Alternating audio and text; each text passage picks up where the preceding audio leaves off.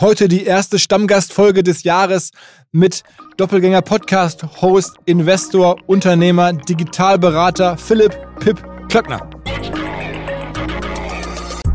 Also ich glaube, Google ist vier bis fünf Jahre voraus eigentlich OpenAI.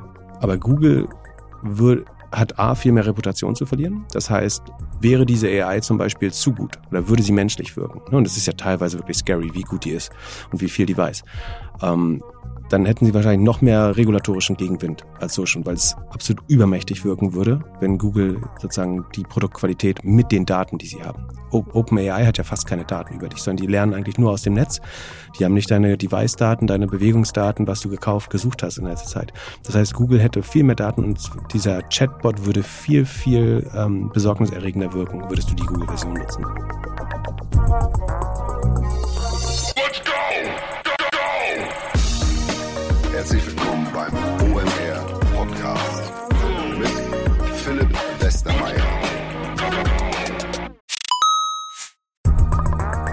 Ihr werdet euch wahrscheinlich fragen, warum unser Partner SalesViewer hier so oft im Podcast wirbt. Aber das ist relativ einfach zu erklären, denn wenn wir hier mittels Podcast Reichweite für SalesViewer erzeugen, dann besuchen natürlich auch hunderte von Menschen die Website von SalesViewer und SalesViewer kann dann mit dem eigenen Tool die Website-Besucher oder deren Firmen vor allen Dingen mit Klarnamen entschlüsseln. Also Podcast-Werbung führt zwangsläufig zu immer mehr Website-Besuchern und Website-Besucher lassen sich in Firmen Klarnamen von SalesViewer entschlüsseln und zu neuen B2B-Kunden machen. Und natürlich auch wir bei OMR sind sehr zufrieden mit SalesViewer nicht nur als Kunde, sondern auch als Partner. Wir setzen deren Tool ebenfalls ein zur eigenen B2B-Lead-Generierung und entschlüsseln damit die Website-Besucher von OMR, OMR Reviews oder anderen Tochterfirmen. Man sieht einfach, wer eure Webseiten besucht hat und wofür sich potenzielle Kunden interessiert haben. Neben uns, also OMR, sitzen aber auch noch deutlich größere Firmen wie Stepstone, Avato Systems, Sport5, Talon One oder die Vodafone-Tochter Grand Centrix bereits auf SalesViewer und generieren damit täglich neue B2B-Leads. SalesViewer ist bekanntlich auf unserem hauseigenen Software-Bewertungsportal OMR Reviews das bestbewertete Tool in gleich drei Kategorien und kann jederzeit kostenlos getestet werden. Wer also sehen möchte, wer auf der eigenen Website drauf war und diese Person dann am besten zu Kunden verwandeln möchte, der kann das alles kostenlos ausprobieren. salesviewer.com slash OMR. Zurück zum Podcast. Ich glaube, zum Pip muss man nicht mehr viel sagen. Seit vielen Jahren hier regelmäßig zu Gast. Außerdem natürlich zu hören in verschiedensten anderen Podcasts regelmäßig. Ähm, auch bei Ohne Aktien wird schwer. Vor allen Dingen in seinem eigenen Format, dem Doppelgänger-Podcast, gemeinsam mit dem Philipp Glöckler. Zuletzt auch beim Kassenzone-Podcast, wo er auch schon Predictions gemacht hat. Ich habe entsprechend versucht, hier die Folge etwas ja, mitzugestalten, mir herausgenommen, auch mal eigene Vorhersagen zu wagen. Außerdem sind wir ab und zu von reinen Vorhersagen fürs Jahr 23 abgewichen.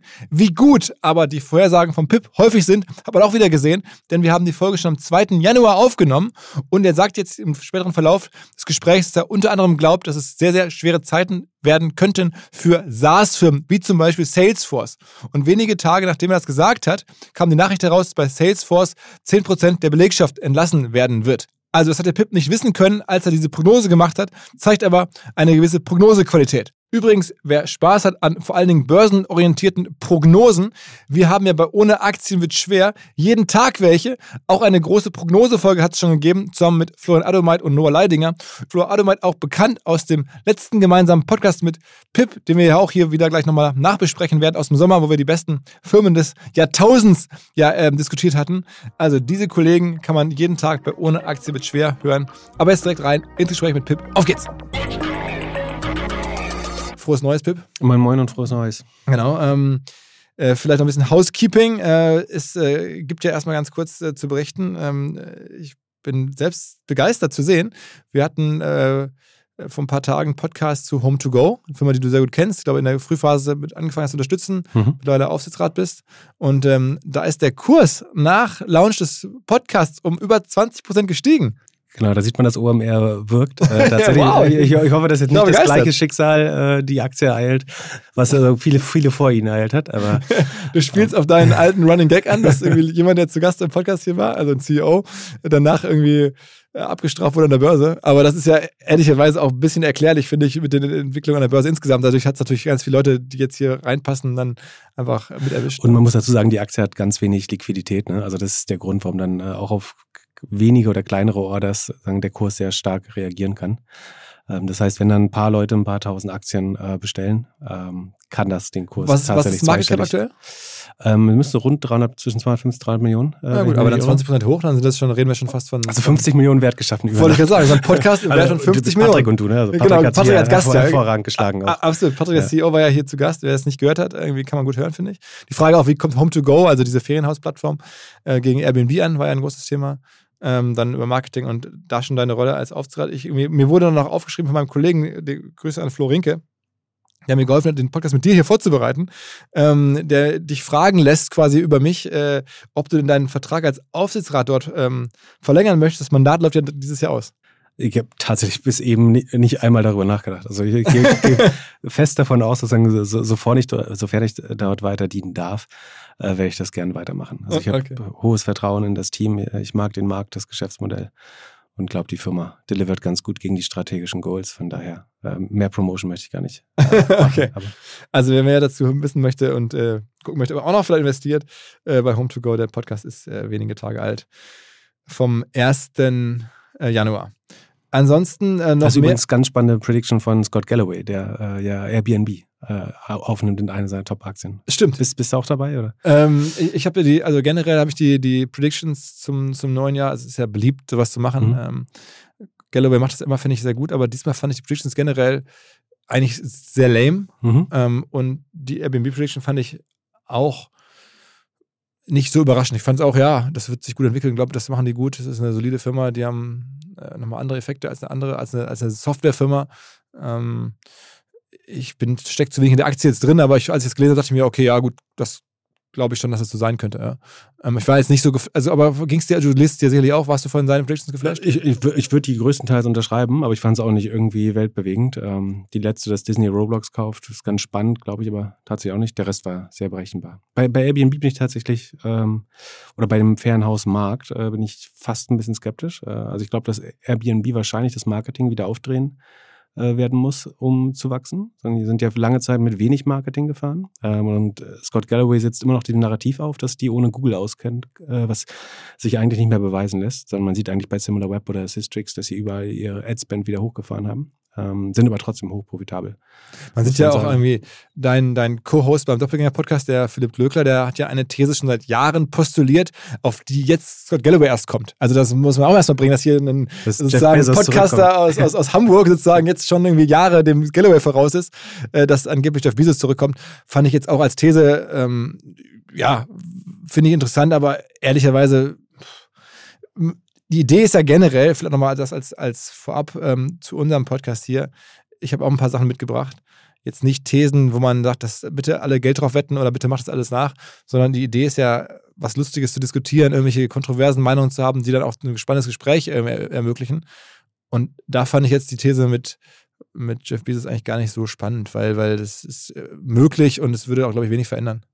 Wenn das macht, wäre schon krass, dass sich wirklich einfach so die zwei Jahre äh, quasi aus dem Verkehr gezogen hat, wo die die schlechtesten der Firma waren äh, im Nachhinein, wo es äh, viel Aufmerksamkeit von den Wettbewerbsbehörden gab ähm, und schlechte Jahre des E-Commerce und dann wieder einzusteigen in den äh, Sonnenjahren, wäre schon einigermaßen infam. Aber ich, ich glaube ehrlich gesagt nicht dran, aber es ist eine Wette, die ich gut ver verlieren könnte.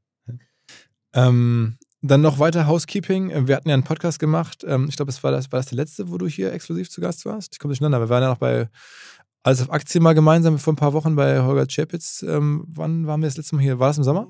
Hier waren wir im Mitte des Jahres einmal und halt Anfang des Jahres Ah, okay. mindestens, äh, glaube ich. Also jedenfalls haben wir diese Liste gemacht, zusammen mit auch Flo Adomite, wo wir Achso, die, haben wir in Berlin gemacht, genau. die spannendsten Mhm. Firmen ähm, seit 2000 oder die Genau. erfolgreichsten, wichtigsten, wo wir gesagt haben, die Firma muss nach 2000 gegründet worden sein, muss irgendwie einen gewissen Wert haben oder eine gewisse Perspektive haben aus unserer Sicht, ähm, muss irgendwie deutsch sein, äh, muss nicht börsennotiert sein, aber irgendwie Wert muss einigermaßen greifbar sein. Und da haben wir dann irgendwie damals die 22 für das Jahr 22 letztes Jahr spannendsten Firmen versucht zu finden. Da kann man ja nachhören. Auch ein Podcast, der extrem viel gehört wurde, muss man sagen haben da so eine Liste gemacht, 1 bis 22. Und ähm, danach haben uns viele Leute geschrieben und gesagt, ey, die Liste hat ein paar Fehler. Da hätten andere Firmen drauf gemusst, als ihr sie hattet. Äh, bei vielen äh, habe ich das nicht so gesehen, aber am Ende gibt es jetzt drei Firmen, wo ich sage, die haben wir übersehen. Die sind wahrscheinlich schon berechtigt drauf. Äh, und ähm, das wollte ich kurz einmal updaten. Also ähm, als erstes Motel One. Mhm, absolut, ja. Äh, das ist Firma schafft Wert, ist, glaube ich, eine sinnvolle Firma. Profitables Modell, nach 2000 gegründet, äh, deutsche Gründer. Also das hätte man wahrscheinlich, ist mit einer der erfolgreichsten Gründungen, besten Gründungen der letzten äh, 22, 23 Jahre. Haben wir nicht erwähnt. Dann ähm, ist mir aufgefallen, eine Firma hier aus Hamburg, ähm, Enerpark heißen die, die machen so Mhm. äh, Solarkraftprojekte, schon auch seit mehreren Jahren, nicht erst seit neuestem. Ähm, da geht es ja immer um so das Volumen, äh, bin ich kein Experte, aber habe das mit einigen Leuten mal drüber gesprochen, so ich neugierig war und die sagten auf jeden Fall, ist das mittlerweile ein Milliardenunternehmen, ähm, mehrere hundert Millionen Umsatz. Wie alt sind die? Ähm, ich kann es nicht genau sagen, aber auch so aus den Nullerjahren hätte ich jetzt gesagt. ist immer so schwer, den Umsatz zu definieren. Ne? Ist es sagen, die installierte Kapazität oder der Umsatz an Strom oder sagen, wie viele Anlagen sie verkauft, also die Handwerks- und ja, Warenverkaufsdienstleistung? Ist immer schwer, was, was der Umsatz ist. Wahrscheinlich die verkauften und installierten Anlagen. Dann, da kommt man aber auch ganz schnell auf Mi- Milliarden Also wahrscheinlich. ich, ich gucke dann immer auf den, auf den normalen Umsatz, den sie ausweisen, den klassischen Cash-Umsatz Mhm. und ähm, auch da sind sie halt bei mehreren hundert Millionen Mhm. wenn man da jetzt Multiples dran legt, äh, äh, die sind in größter, größten Teilen, glaube ich, in Gründerhand. Ähm, Mhm. Zwei Hamburger Unternehmer, die extrem quiet sind. Gibt es Ähm, auch unheimlich viele von. Ne? Also es gibt viele so Mittelgröße auch. In fast jeder Region gibt es so einen Lokalfürsten, äh, auch glaube ich, und ein paar, die deutschlandweit äh, agieren. Und dann ähm, als drittes äh, ist mir auch irgendwie erst später klar geworden und hatte ich nicht so im Blick, die Firma Jobrad. Ähm, die machen dieses äh, Fahrradleasing für Ah. Firmen. Mhm. Ähm, und ja, hat mich jemand drauf gestoßen? Gibt wenig Zahlen, auch noch zum ganz großen Teil in Gründerhand. Gibt mittlerweile unzählige Klone. Sitzt in Freiburg. Ähm, und was ich so spekulieren würde, was man so recherchieren kann, sicherlich im hohen neunstelligen Umsatzbereich. Ähm, so, also insofern auch da ist am Ende ein E-Commerce Multiple, ähm, weil die handeln ja auch mit diesen Fahrrädern, die sie dann sozusagen als, als äh, äh, Leasing-Bikes äh, zur Verfügung stellen. Aber das ist schon äh, auch echt ein Modell, das die neu erfunden haben. Also wirklich eine, eine neue, komplett Innovation, Finanzinnovation am Ende, sowas zu machen. Das war der gemeinsame Nenner bei den drei Modellen. Also warum können drei solche Modelle so schnell wachsen wie echte Technologie? Unternehmen ist wahrscheinlich, dass alles Fremdkapital finanziert ist letztlich. Ne? Also die Fahrräder, also das ist ja letztlich ein Finanzgeschäft, ne? dass du, du kaufst sie finanziert und verliest sie dann, äh, würde ich annehmen. Ähm, sozusagen das, dadurch kannst du sehr, sehr schnell wachsen, was Kapazität angeht. Ähm, das gleiche gilt bei Hotels, das ist ja letztlich auch, dass du das, die betreibst, die Hotels, ne? also die Immobilie äh, mietest du ähm, und äh, dann kriegst vom äh, Immobilienentwickler, glaube ich, sogar die Ersteinrichtung mitfinanziert, wenn ich mich recht erinnere, bei Hotels. Und dann bist du eigentlich nur eine Betreiber GmbH. Das heißt, wenn du, solange du genug ähm, Immobilienentwickler findest, kannst du fast unbegrenzt Hotels bauen, würde ich, also sehr skalierbar auch. Ähm, und bei den Solaranlagen kommt es darauf an, ob die Kunden es bezahlt oder ob man da auch die, ähm, die Finanzierung mit vermittelt. Also so oder so kann man sehr schnell wachsen. Bei den An- Anlagen ist natürlich die Installation noch das Nadelöhr, wo man durch muss. Naja, also jedenfalls drei Firmen ähm, und wahrscheinlich gibt es auch noch weitere. Es war ja auch damals in dem Podcast die Frage, kann man eigentlich eine Firma, die eigentlich ein Unicorn ist, verstecken? Ja, also dass Leute wie wir sich dafür interessieren, ähm, die nicht finden können in Deutschland. Und man sieht, man kann sie nicht verstecken. Also Muttermann hat sie nicht versteckt, aber wir haben sie dann nicht gesehen. Es ist ähm, auch noch so, dass ehrlicherweise, ich glaube, mal mindestens die Gründer von Jobrad als auch die von Enerpark auf diese Manager-Magazin-Liste drauf müssten, weil die ja beide auch noch äh, Mhm. Großaktionäre sind oder Großgesellschafter. Ähm, also das Manager-Magazin hat zumindest die bislang, meine ich, auch nicht entdeckt. Ich glaube, bei den Herrn Müller, äh, den Gründer von Motel One, den haben sie auf ihrer Liste drauf. Ähm, naja, aber de- auch da finde ich es immer ganz lustig, das Manager-Magazin-Liste, da gibt es immer auch ein, zwei, drei Leute, die, wo ich denke, die, wo sind denn die? Ähm, Mhm. Aber eigentlich müsste man es mit denen mal kurz schließen und da mal diese Liste nochmal durch, durch äh, optimieren. Ähm, naja, gut, kommen wir zu unseren eigenen ähm, Predictions oder vielleicht Geschichten. Ganz kurz noch eine Prediction, weil du ja auch hier über die Jahre bekannt ähm, bist als, als Gorillas-Investor. Sag nochmal ganz kurz das Wrap-Up hier auch auf der, du hast ja schon hier und da mal erzählt. Ähm, du hast da ja 2020 investiert, ne? Ende 20. Mhm, Und 20 damals 500.000 Euro investiert, hast Mhm. du ja auch erzählt. Zwischenzeitlich war das 10 Millionen wert. Jetzt ist es, du hast damals auch die Chance gehabt zu verkaufen, meine ich, ne? genau. Ähm, auf, ja, also ich hatte mehrmals zwischendurch die Chance zu verkaufen, ja. Hast du es nicht gemacht. Ähm, jetzt ist unklar, was es wert ist, ähm, weil es jetzt der Teil von Getty ist, ne?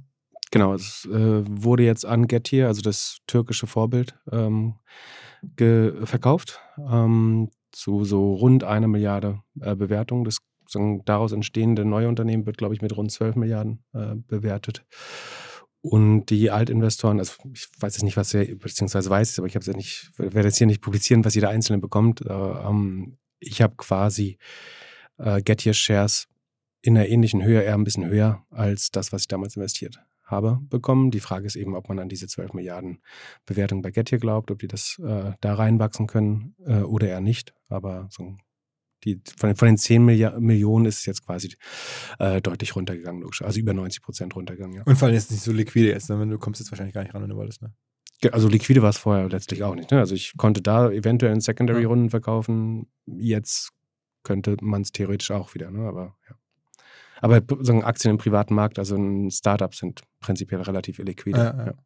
Aber sag mal, ähm, du hast ja auch schon, kann man ja auch nachhorchen bei euch ähm, im Doppelgänger oder so erzählt, dass du es auch wieder machen würdest oder, oder dass du das nicht bereust in dem Sinne, sondern ähm, dass du sagst, was hätte man sonst mit dem Geld gemacht? So habe ich mir das gemerkt. Äh, man hätte jetzt wahrscheinlich in Tech-Aktien investiert, hätte man auch viel verloren oder vielleicht sogar in Krypto hätte man noch mehr verloren. Mhm. Ähm, oder irgendwelche Startups, die vielleicht nicht weiterfinanziert werden. Also die Wahrscheinlichkeit, dass das Geld woanders auch weniger wert geworden wäre aufgrund der Entwicklung in den letzten zwei Jahren, die wäre hoch gewesen und so hast du auf jeden Fall eine krasse Reise miterlebt.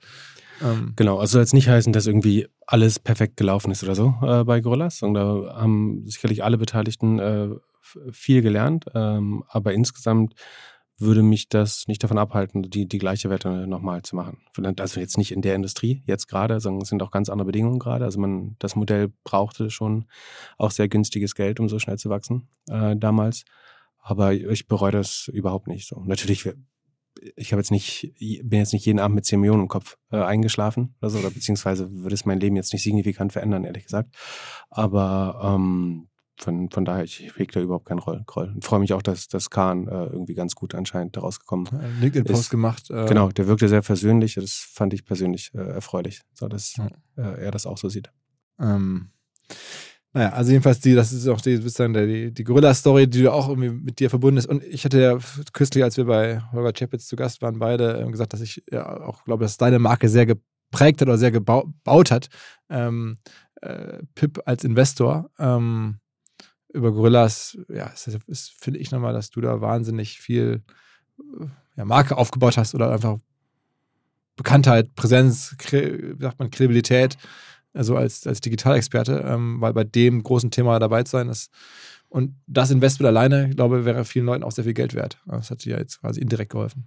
Ja, also es war verm vermutlich nicht, nicht schädlich. Ähm, also der, der Dealflow, also was immer wichtig ist für, für einen Investor oder eine Investorin, ähm, hat sich tendenziell eher verbessert dadurch. Es gibt natürlich auch mehr Anfragen, ähm, die jetzt nicht so spannend sind. Äh, früher hat man ja halt hauptsächlich über persönliche Intros be bekommen. Jetzt kriegt man mal Anfragen für Deals, in die man früher vielleicht nicht mehr äh, reingekommen wäre. Also dass man irgendwie nochmal auf eine Bewertung von einem Sequoia oder so nachinvestieren darf in so eine Extension oder so. Das hätte es früher sich nicht gegeben. Ähm, von daher glaube ich, das schon, es hängt vielleicht auch ein bisschen mit dem Podcast äh, zusammen. Ist jetzt schwer, eins so richtig von an, vom anderen zu trennen. Aber also ich beschwere mich nicht. Ich hatte äh, zwei sehr gute Jahre. Auf jeden Fall bin ich sehr dankbar. Und Blick wäre sehr versöhnlich auf die äh, Vergangenheit zurück. Ansonsten, dann, dann lass uns kurz noch irgendwie auch das noch als Extended Housekeeping, irgendwie Sachen, die du sonst noch im letzten Jahr hier äh, getippt hast. Einmal kurz zumindest ein paar. Äh, du hast richtig gelegen, Klarna. Ähm, da warst du schon immer sehr skeptisch, ähm, dass das Modell funktioniert, dass das irgendwie die richtigen Anreizsysteme hat und so.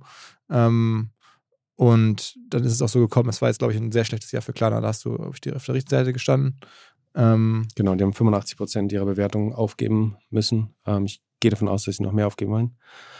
Ähm, sie haben jetzt annonciert, dass sie nächstes Jahr oder dieses Jahr, muss man sich dran gewöhnen, dieses Jahr im Sommer profitabel sein wollen. Das fände ich beeindruckend, wenn sie das schaffen. So, äh, dann, dann würde ich ihnen viel Respekt zollen, wenn sie es hinbekommen.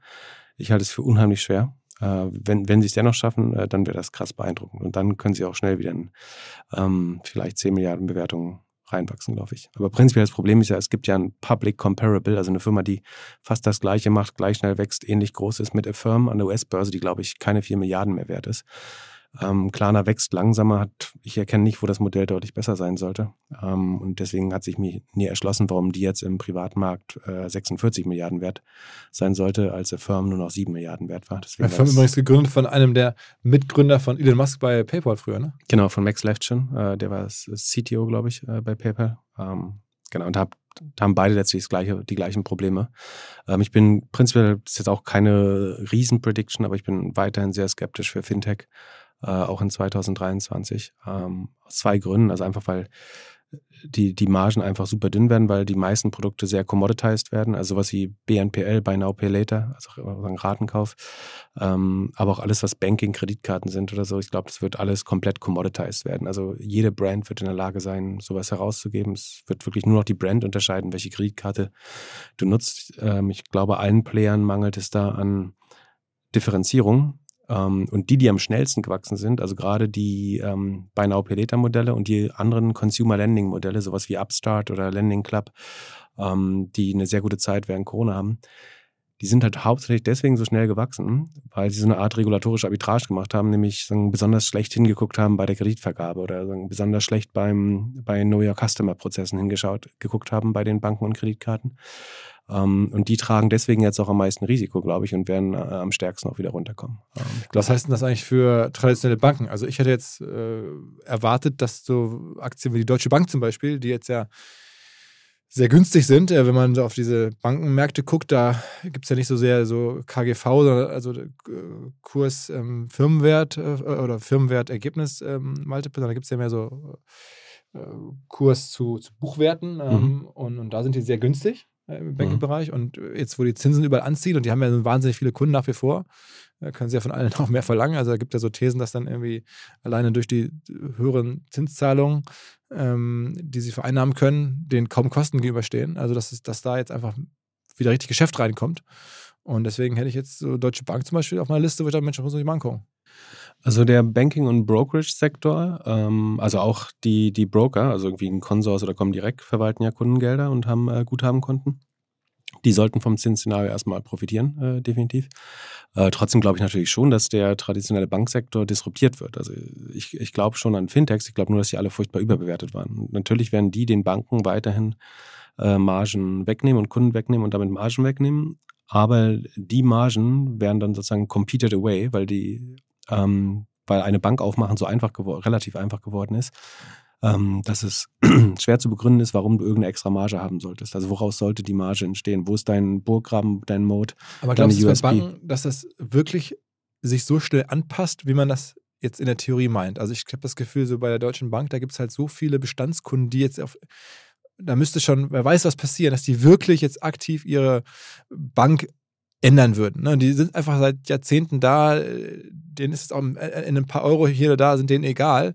Ähm, das ist irgendwie so die Vertrauensfrage, die, die Gewohnheitsfrage und dass die jetzt einfach in Kauf nehmen, ähm, dass sie dann da äh, höhere Zinsen zahlen, wenn da irgendwas ist. Ähm, ja, müsste man jetzt nochmal trennen zwischen Investmentbanking-Geschäft und so einem Retail-Geschäft oder so einem End Endkundengeschäft. Beim Endkundengeschäft, glaube ich, geht sagen, die, die jüngere Generation geht zu, zu Neobanken und das Geschäft äh, geht einfach weg. Klar gibt's, wird es auch äh, irgendwie viel Geld geben, altes Geld, ähm, Boomer-Generationen, die einfach noch bis zum Lebensende bei ihren Geschäftsbanken, irgendwie der Commerzbank, der Deutschen Bank, den Genossenschaftsbanken, äh, Sparkassen und so weiter bleiben. Ähm, das wird bleiben, es wird keine wachsende Industrie mehr sein. So deren, deren Guthaben werden wachsen, wobei gerade die Generation ja furchtbare schlechte Anleger sind, leider so. Deren Vermögen wachsen ja nicht so schnell, wie sie in den USA wachsen oder so. Ähm, klar, also Banken gehen nicht von heute bis morgen unter, aber ein Wachstumsgeschäft ist es, ist es glaube ich, nicht. Okay, dann ähm, nächste These. Ähm, da hattest du, glaube ich, äh, auch ein ganz gutes Händchen ist. Du hast schon Anfang letzten Jahres äh, E-Commerce äh, große Probleme ähm, vorhergesagt. Ich glaube, aus etwas anderen Gründen noch zum Teil, weil du sagst, es wird schwierig, die Vorjahre zu, ähm, also die Corona-Jahre, äh, daran wird man dann gemessen werden, jetzt in 22 und dann wurde man dann ja auch gemessen, dann waren die alle, alle fast schlechter. Äh, Gab es auch schon ausführliche Diskussionen dazu mit dir und Alex Graf im Kassenzone-Podcast vor einigen Tagen. Ähm, aber um das einmal abzuhandeln, hast recht gehabt. Genau, also absehbar war, dass die Comparables, also die Vorjahresvergleiche so schwer waren. Ne? Die Unternehmen sind alle hoch zweistellig, teilweise in Emerging Markets dreistellig gewachsen im E-Commerce. Ähm, und dass man das nicht übertreffen kann oder dass es unheimlich schwer wird, das zu übertreffen nochmal, äh, war, glaube ich, absehbar. Ähm, teilweise gab es dann eben sogar so einen Sperrklinkeneffekt, dass dadurch, dass Offline wieder aufgemacht hat, man tatsächlich weniger Umsatz gemacht hat. Ähm, ich glaube, ganz stark im Home- and Living-Bereich wo einfach auch viel Konsum vorgezogen wurde. Also Leute haben sich neu eingerichtet während Corona und das macht man ja nicht irgendwie alle zwei Jahre, sondern eher alle fünf bis zehn Jahre. Und dadurch haben die dann wirklich eine sehr schwere Zeit dieses Jahr. Was ich noch nicht oder was ich erst angedeutet habe zu, an, zu der Zeit, ist, dass man jetzt sehr sieht, dass die Lagerbestände bei den Händlern einfach unheimlich hoch sind. Und zwar nicht nur online, sondern auch offline, auch bei einem Target oder Walmart ähm, füllen sich die Lager. Das sieht man in den Bilanzen unter dem Punkt Inventories in der Regel oder Warenbestände. Da sieht man, dass einfach die, die Lager mit unverkaufter Ware sich immer weiter füllen. Also von Quartal zu Quartal steigt dieser Wert und gemessen am Gesamtumsatz ist das prozentual immer mehr. Und das ist so eine Art, ähm, ja, wie soll man sagen, Health Monitor, würde man sagen, wie sagt man es auf Deutsch? Ähm, also eine, eine Art EKG, oder, soll man sagen. Also die, beschreibt die Gesundheit so ein bisschen des, des Businessmodells, wie viel, wie schnell man die Ware dreht. Und wenn die Inventories sich immer weiter äh, hochstapeln, dann heißt das eigentlich, man muss diese Ware zu, zukünftig rabattieren und günstiger verkaufen, um sie überhaupt noch loszuwerden, weil man muss sie ja irgendwann drehen, weil die Kapitalbindung, das, also es kostet ja Geld, die Ware im äh, Lager zu halten, weil also wenn, insbesondere wenn Geld wieder Geld kostet, also Zinsen höher sind. Ähm, und wenn man dann das Discounts auf die Ware appliziert, um sie noch äh, abzuverkaufen, also Sale-Aktion macht, dann sinkt die Rohmarge durch. Ne? Also wenn ich das gleiche, sagen wir, die, das Paar Schuhe für 50 Euro eingekauft habe und statt 100 für 100 Euro kann ich es nur für 70 Euro verkaufen, dann habe ich halt ähm, eben nur deutlich weniger Rohmarge, als ich bei 100. Bei 100 hätte ich halt 50 Rohmarge, so habe ich dann nur noch äh, 20, oder stimmt das? Nee, sind äh, dann 30 Prozent oder so Rohmarge, wenn ich es für 70 verkaufe. Ähm, und das trifft eigentlich alle Händler jetzt. Also egal, wo man hinguckt, ob äh, Fashion, Elektronik, ähm, Home and Living. Äh, ein Amazon kriegt das langsam zunehmend besser in den Griff. Da könnte der Turnaround jetzt schon so Anfang, Mitte des Jahres kommen.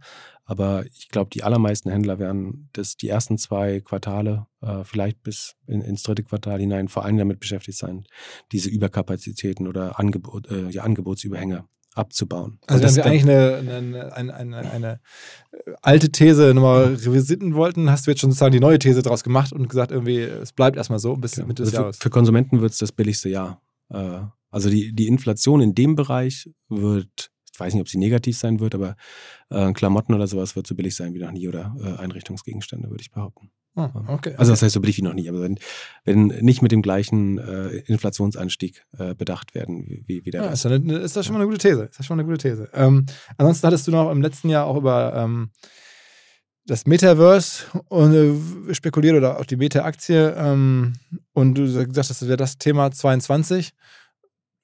Am Ende war es nicht. Ja? Das muss man gleich sagen, das also da, da, lagst du nicht akkurat auf. Oder ja, also ich bin weder ein Fan des Metaverse noch der Aktie. Also es soll jetzt gar nicht revisionistische äh, Deutung sein, sondern äh, es ging darum, dass es sozusagen der Trend war. Und das, glaube ich, war es schon. Also ich glaube, kein Thema wurde sagen, so durchs Dorf getrieben wie das Wort äh, Metaverse. Sagen, es hat das Marketing von vielen mhm. Unternehmen sehr stark beschäftigt.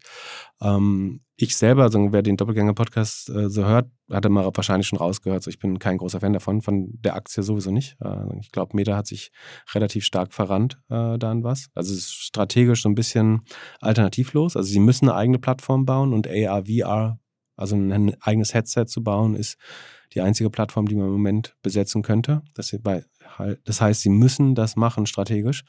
Ähm, aber die irgendwie 100 Milliarden an Investitionen, die sie in den nächsten Jahren da reinstecken werden, ähm, sind einfach sehr schwer ähm, zu rationalisieren in, in der Phase, wo es überall um. Gibt auch so eine, so eine Kalkulation, wie viel Umsatz man aus dem Metaverse rausziehen müsste, um das alles zu rückzuverdienen, was da jetzt schon reinfließt. Das wird dann auch ziemlich absurde Zahlen, habe ich da gesehen. Genau. Ich glaube, das Ziel ist absolut strategisch. Also es geht langfristig darum, eine eigene Plattform zu haben, die man kontrolliert. Äh, und dann im Metaverse könnte man natürlich viel Geld verdienen, weil man letztlich wahrscheinlich eine Take-Rate von 20, 30 Prozent auf alles, was dort passiert, begeben. Also wenn sich da jemand ein Haus kauft im Metaverse oder seinen, seinen Louis Vuitton-Shop aufmacht oder so, wahrscheinlich würde Meta versuchen, 20, 30 Prozent von allem zu bekommen. Das heißt, äh, das wäre schon spannend, wenn man so eine virtuelle Ökonomie äh, komplett besitzt. Ähm, aber wie gesagt, es gibt so einen Vergleich, ne, dass diese 100 Milliarden, die da über die nächsten Jahre investiert sind, sind mehr als das Apollo-Programm oder so, oder als äh, das Manhattan-Programm, um die Atombombe zu bauen oder so. ähm, das Internet sowieso, das, die, das Tesla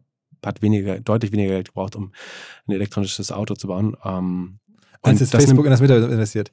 Was ja absolut Wahnsinn ist, wenn man sich überlegt. Also, das stimmt, das habe ich jetzt so noch gar nicht gesehen. Und ich habe immer gedacht, was müsste man denn rausverdienen, damit sich das lohnt. Aber was vergleichbar auch möglich wäre, wahrscheinlich, wenn man jetzt in nachhaltige Energien oder so reinstecken würde, was ja. für eine krass gute Anlage es vielleicht sein könnte. Genau. Oder wenn du das halt in einem kleineren Unternehmen baust. Wahrscheinlich wäre es ja so, dass in einem Startup würdest du es wahrscheinlich für ein, zwei Milliarden äh, deutlich effizienter mit günstigeren Entwicklern äh, bauen können. So, so, so ein riesen Corporate wie Facebook ist wahrscheinlich die ineffizienteste Umgebung, um, um sowas zu bauen. Ja. Nach einem deutschen Mittelständler vielleicht. Ansonsten haben wir noch drei andere Thesen, die du damals gehabt hast. Ähm, ich glaube, die sparen wir uns jetzt, ich kann sie mal sagen, aber natürlich aus einer Anlegersperspektive waren die alle falsch, weil er eh alles falsch war im letzten Jahr. Da kam mit Ukraine-Krieg und Sachen, die keiner sehen konnte. Ähm, deswegen hattest du auf Audio-Boom und deswegen auf, so auf Podcast-Aktien äh, getippt, auch, hattest auf Cybersecurity gesetzt und deswegen auf Cybersecurity-Aktien auch äh, ein bisschen äh, gesagt, könnte man was mitmachen. Oder hast das Thema Arbeitskräfte als äh, ähm, Zukunftsthema gesehen und deswegen verschiedene ähm, Classifieds, Job-Market-Firmen äh, und so als, als Anlagetipp gesehen alle im Minus. Ich, meine, ich glaube, dein, du hast ja auch schon mal woanders gesagt, dein, im Doppelgänger gesagt, dein Gesamtportfolio ist auch was, 40 Prozent runter oder sowas? Es ist so 44 Prozent äh, äh, Status äh, 31.12. Äh, äh. Runtergang dieses Jahr, genau. Äh, du bist ja also da Credit where Credit is due. Du bist ja der Einzige, der es geschafft hat, mit einem Tipp was heißt, 86 Prozent 86 Prozent plus zu machen. Da, da, danke für die Chance zur Ehrenrunde. Äh, der Kollege Chapitz hat das ja auch nur widerwillig hingenommen, dass ich dich dafür gefeiert habe. Ich habe in der Tat, aber Riesenglück natürlich ähm, ich veräpple auch meine Kollegen hier, den, den Noah Leidinger für Alumite und so immer wieder ähm, mit dem einen Tipp. Ähm, ich habe im Sommer beim Holger Chapitz äh, als Spaß gesagt, Mensch, was heißt als Spaß? Schon ein bisschen überlegt, aber natürlich als, als Moonshot, ich würde die Manchester United-Aktie ähm, äh, mir mal angucken. Ähm, und das war so getrieben von der These, dass halt Sportvereine so Trophy Assets ähm, äh, dass da jetzt äh, noch mehr Bewertungen reinkommen, auch bei amerikanischen Sportvereinen, die man ja kaufen kann. Manchester United ist vielleicht börsennotiert. Und dann habe ich es gesagt, und drei Tage nach dem Podcast, nach der Schein des Podcasts, kam wirklich die Nachricht raus, dass die Glazer-Familie, den das überwiegend gehört, das verkaufen wollen. Dann ist der Kurs sofort hoch. Die Aktie ist, glaube ich, heute 86 Prozent mehr wert als zur Zeit des Podcasts. War auch nie weniger wert. Also hätte man das jetzt auf meine Aussage hingekauft, hätte man sein Geld fast verdoppelt. Aber okay, also das ist, würde ich wahrscheinlich nie wieder so gut haben bei einem Single-Stock. Pick. Und ähm, aber ich nutze es gerne und eigentlich will ich jetzt so ein bisschen so meine Trader-Legende darauf aufbauen. Ja, ich bin 2022 gegen den Markt kon konnte man ja fast nicht, also hättest ja shorten müssen, um Geld zu verdienen normalerweise. Ja. Du hast eine der wenigen gepickt. Äh, also die einzige, womit ich, glaube ich, Geld verdient habe 2022, war Twitter tatsächlich, die für 35, ah. Euro, äh, 35 Euro gekauft habe und dann die 54 Dollar. Weil du auch erwartet hast, dass äh, Musk zu seiner Zusage stehen muss? Ähm, nee, ich hatte es ähm, im April schon gekauft. Ich glaube, es war vor der, vor der Ansage. Also ah. auch tatsächlich kurz vor der, äh, vor der, sozusagen, als bekannt wurde, dass er überhaupt ein Stake hatte, also als er 9% ah. gekauft hatte. Ähm, das Rational war damals noch, dass ich schon geglaubt habe, dass die Plattform sagen, von der Wahrnehmung viel oder von der Relevanz viel wertvoller ist. Also sie ist schon immer unheimlich schlecht vermarktet äh, gewesen. Aber ich dachte schon, wenn, wenn man dann die schlauesten Leute äh, der Welt und dann fast alle Kreativen auf einer Plattform hat, muss damit irgendwie äh, Geld zu machen sein. Es muss ein besseres Modell geben, ein besseres Monetarisierungsmodell. Ähm, ich wusste natürlich nicht, dass es übernommen Also ich hätte nicht gedacht, dass jemand kauft, ehrlich gesagt. Äh, ich hätte eher darauf spekuliert, spekuliert dass man ein gutes Subscription-Modell äh, findet oder so. Aber ähm, Genau, das war der einzige Trade, wo ich signifikant Geld gemacht habe, auf jeden Fall letztes ja. Jahr. Oh, Glückwunsch, Glückwunsch. Aber ich, ich ähm, war auch ganz beeindruckt von den Leuten. Da merkt man immer, wie clever da manche doch sind oder was sie für Lücken sehen. Das haben ja auch viele darauf gewettet, als ähm, dann Elon Musk aus dem Deal raus wollte. Mhm. Ja, dann ist ja der Kurs auch erst wieder gefallen, relativ stark sogar, weil man annahm, das wird jetzt doch nicht passieren. Und dann gab es ja irgendwelche Hedgefonds, glaube ich, die gesagt haben, nee, nee, nee, der wird da nicht rauskommen. Der wird genau den Preis, diese 44 Milliarden bezahlen müssen. Ähm, und darauf wette ich jetzt. Und haben dann halt dann zu dem günstigen Kurs gekauft, in der, in der Erwartung, dass sie mit hochgespült werden, wenn er dann doch von den Gerichten äh, verpflichtet wird, den vollen Preis zu bezahlen. Und so kam es dann ja auch. Ähm, es wurde relativ klar, er muss den vollen Preis bezahlen. Und dann haben die einfach damit verdient, äh, bei dieser, indem sie auf das, die Rechtsprechung ja. getippt haben. das war also auch wieder clever, was es also gibt. Ne? Genau, es gab einen, ich glaube, Hindenburg Research war es. Die haben es tatsächlich in beide Richtungen geschafft. Also die haben, als es bei der Ankündigung der Übernahme schon fast bei 50 war, haben sie gesagt, die Wahrscheinlichkeit, dass das funktioniert, ist nicht so groß. Das heißt, die Upside sozusagen als Shortseller, also sie haben es da Short verkauft, weil sie gesagt haben, wenn das schief geht, dann verlieren wir halt nur diese 4 Dollar zum Übernahmepreis. Das ist ja berechenbar. Wenn der Deal platzt, geht die Aktie, weil parallel ist die Nasdaq komplett eingestürzt. Das heißt, sie dachten, der, der faire Wert wäre jetzt noch 20. Das heißt, selbst wenn die Wahrscheinlichkeit, dass der Dealplatz nur 20 Prozent wäre, wäre die Upside quasi deutlich größer, wenn die Aktie einstürzt. Ähm, dann ist sie irgendwann auch immer weiter runtergegangen, als klar wurde, dass Elon Musk sich zurückziehen will aus dem Deal. Und irgendwann haben sie dann ihre Meinung geändert, sind dann long gegangen. Das heißt, sie haben auf beiden äh, Strecken Geld verdient. Das war wahrscheinlich das beste Timing. Wir haben einen neuen Partner hier im Podcast, an dem wir mit OMR auch zu einem ganz, ganz kleinen Teil beteiligt sein dürfen. Die Rede ist von Along, eine Firma, die folgendes Problem löst. Und zwar B2B-Verkaufsprozesse sind sehr kompliziert meistens. Es werden verschiedenste Materialien hin und her geschickt, Präsentationen, Videos, Angebote, Case Studies, Kalkulationen in verschiedensten Iterationen mit verschiedensten Menschen in den jeweiligen Verteilern. Ihr kennt es alle, E-Mail-Schleifen, E-Mail-Ping-Pong. Das macht den Prozess häufig kompliziert und zieht ihn sehr in die Länge. Und vor allen Dingen gibt es gar keine Insights aktuell über das Verhalten der Käufer. Also man sieht gar nicht als jemand, der das Angebot unterbreitet, was auf der Gegenseite so passiert. Und genau das ändert jetzt Along. Die bauen die sogenannten Along Spaces, also digitale Sales Rooms, in denen alle Materialien hochgeladen werden können, in denen sich die verschiedensten Parteien austauschen können. Es entstehen einfach drei Vorteile. Man muss nicht mehr in irgendwelchen E-Mails nachsuchen. Angebotene Lösungen und Zahlen und Grafiken können schnell überall in Meetings geteilt werden. Und als Verkäufer sieht man natürlich, wer wann sich über welche Sachen informiert hat, worauf zugegriffen hat. Und man kann Informationen auch live anpassen. Along funktioniert also hier wie ein Co-Pilot, analysiert das Engagement der Interessenten und stellt sogar Empfehlungen für den nächsten Schritt zur Verfügung. Technisch aufsetzen aufsetzen, kann man das alles in wenigen Minuten auch mit dem jeweiligen eigenen CRM verbinden. Das macht Along. Wir glauben auch deswegen dran, weil es im Bereich Digital Sales Rooms die Nummer 1 ist auf unserer hauseigenen Softwareplattform auf OMR. Reviews natürlich alles DSGVO-konform. Wer mehr wissen oder vielleicht eine Demo angucken möchte, alle Infos along space, ein Wort along space, space auch ausgeschrieben, alongspace.com slash OMR. Und wenn ihr jetzt über diesen Link kommt, also als OMR-Hörerin oder OMR-Hörer kommt, dann bekommt ihr drei Monate gratis, wenn ihr für ein Jahr bei Along abschließt. Zurück zum Podcast. Okay, okay, dann lass uns ein bisschen jetzt, nachdem wir alles äh, aufgearbeitet haben, äh, gucken, was ist so, so ein, zwei zentrale Thesen, wo du sagst, das wird irgendwie ein Fall, irgendwie ein Thema sein, 23, an das du glaubst, oder irgendwie auf eine kleine Firma oder irgendwie eine, Entwicklung, von der du überzeugt bist? Ich, also ich glaube an zwei Sachen. Das eine ist, dass es strategisch wahrscheinlich gar nicht so viel ähm, zu beobachten gibt, weil viele einfach sehr stark mit den operativen Problemen zu kämpfen haben, sei es im Software-Sektor als auch im ähm, E-Commerce-Sektor. Glaube ich, werden alle genug zu tun haben, die äh, im E-Commerce-Sektor die Inventories äh, abzuverkaufen, sodass man, glaube ich, nicht viel in langfristige Visionen investieren wird. Ähm, und im Software-Sektor, also bei, bei SaaS-Unternehmen, äh, glaube ich, kommt erst noch äh, das schwerste Jahr, weil ähm, man sieht ja schon, dass viele Unternehmen äh, massiv Leute abgebaut haben äh, zuletzt und ich glaube, das ist noch lange nicht das Ende der Fahnenstange. Und viele dieser Firmen, also zum Beispiel in Salesforce, einer der größten äh, SaaS, oder die das Modell eigentlich erfunden haben, ähm, da bezahlt man ja, sonst weißt du auch, pro Seat eigentlich, also pro Mitarbeiter, den man auf der Software laufen hat. Und wenn jetzt bei, bei einem Unternehmen so im Schnitt 5, 10, 15 Prozent Leute äh, gehen müssen und Sales wird oft äh, sagen, sehr früh äh, entlassen tatsächlich, dann wird es natürlich schwerer, ähm, zu wachsen. Also die sogenannte Account Expansion, also dass ich mit jedem Kunden jedes Jahr ein bisschen mehr verdiene, wird deutlich schwerer. Salesforce wächst jetzt noch, ich glaube, 14 Prozent letztes Quartal.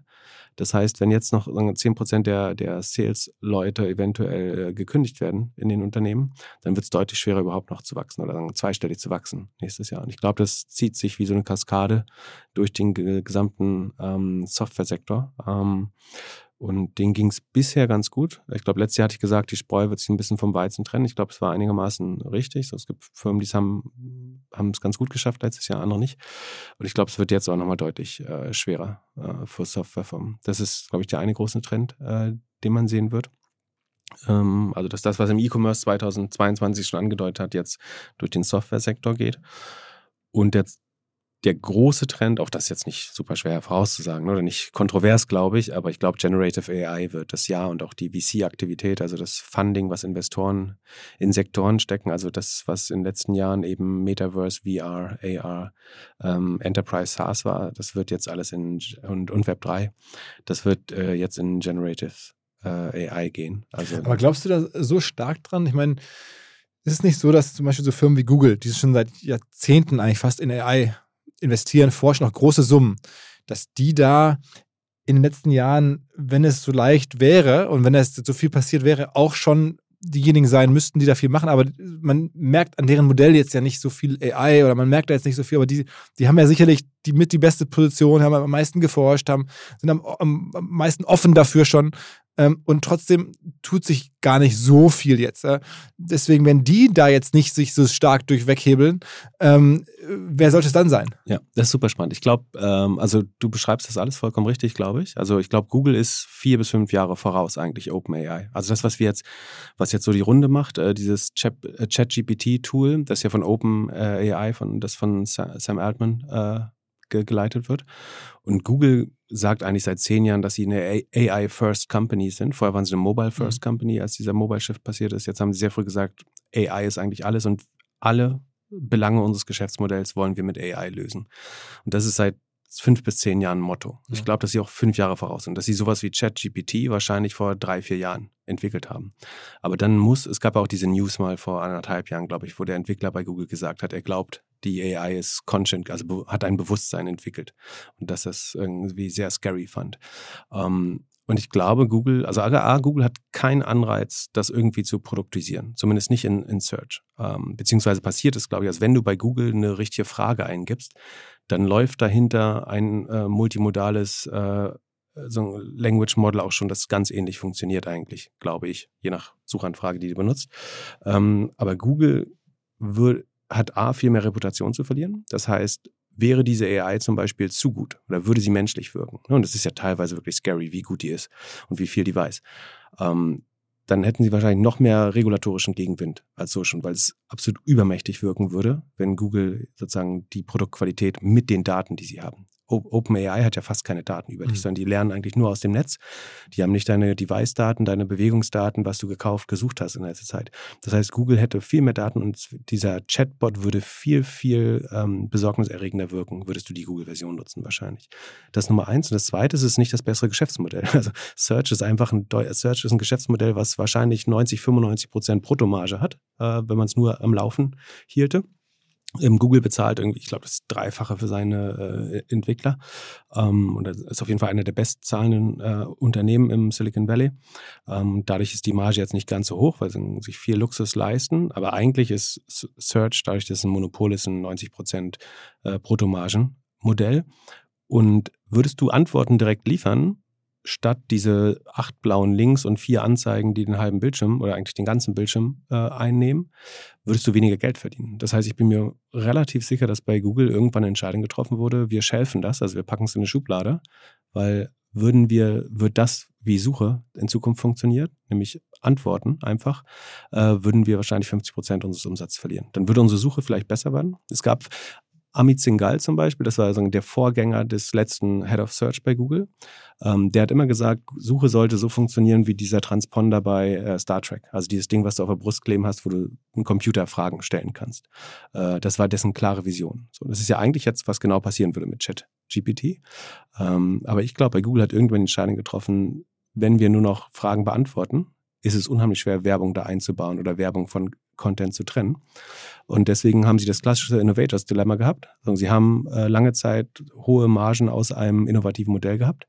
Und dann dieses Modell zu disruptieren selber, hätte ihre Margensituation verschlechtert. Es gibt so dieses klassische Be Beispiel von den Bell Labs, also ATT war mal Telefonmonopolist in den USA und die haben unheimlich viele Sachen. Ich, ich weiß nicht mehr, was das war. So, ich glaube, den äh, Laserdrucker, das äh, Telefax, Anrufbeantworter, ähm, die C-Programmiersprache, ganz, ganz viele Sachen äh, erfunden, die sie lange Zeit nicht auf den Markt gebracht haben, einfach weil es Konkurrenten zu ihrem Longline-Telefonie, also Ferngesprächsgeschäft und äh, Telegrafenamtgeschäft. Also keine Bereitschaft, sich selbst zu disruptieren. Genau. Und ich, also ich glaube, Google hat alle Fähigkeiten, die wir bei ChatGPT sehen und deutlich besser und haben die wahrscheinlich vor drei, vier Jahren errungen aber sie haben keinen Anreiz, A, ihre Nutzer noch mehr zu verschrecken oder die noch schlechteres Bild in der Öffentlichkeit zu bekommen äh, und B, ihr eigenes hochprofitables Geschäftsmodell äh, okay. zu disruptieren. Also ich bin gespannt. Ich glaube, es wird auf jeden Fall ein Thema werden, also wie beim Metaverse auch, es werden weiter viele Leute darüber reden, das sieht man ja schon, aber ich, die Real Cases, ähm, da... Pff,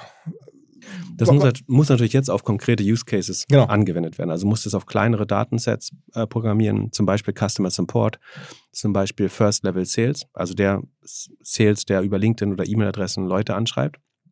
Also du könntest ja zum Beispiel automatisch aus dem LinkedIn-Profil und den äh, kontextuellen Daten äh, Leute sehr personalisiert anschreiben. Wahrscheinlich besser als Menschen im Moment das machen äh, im Durchschnitt auf LinkedIn.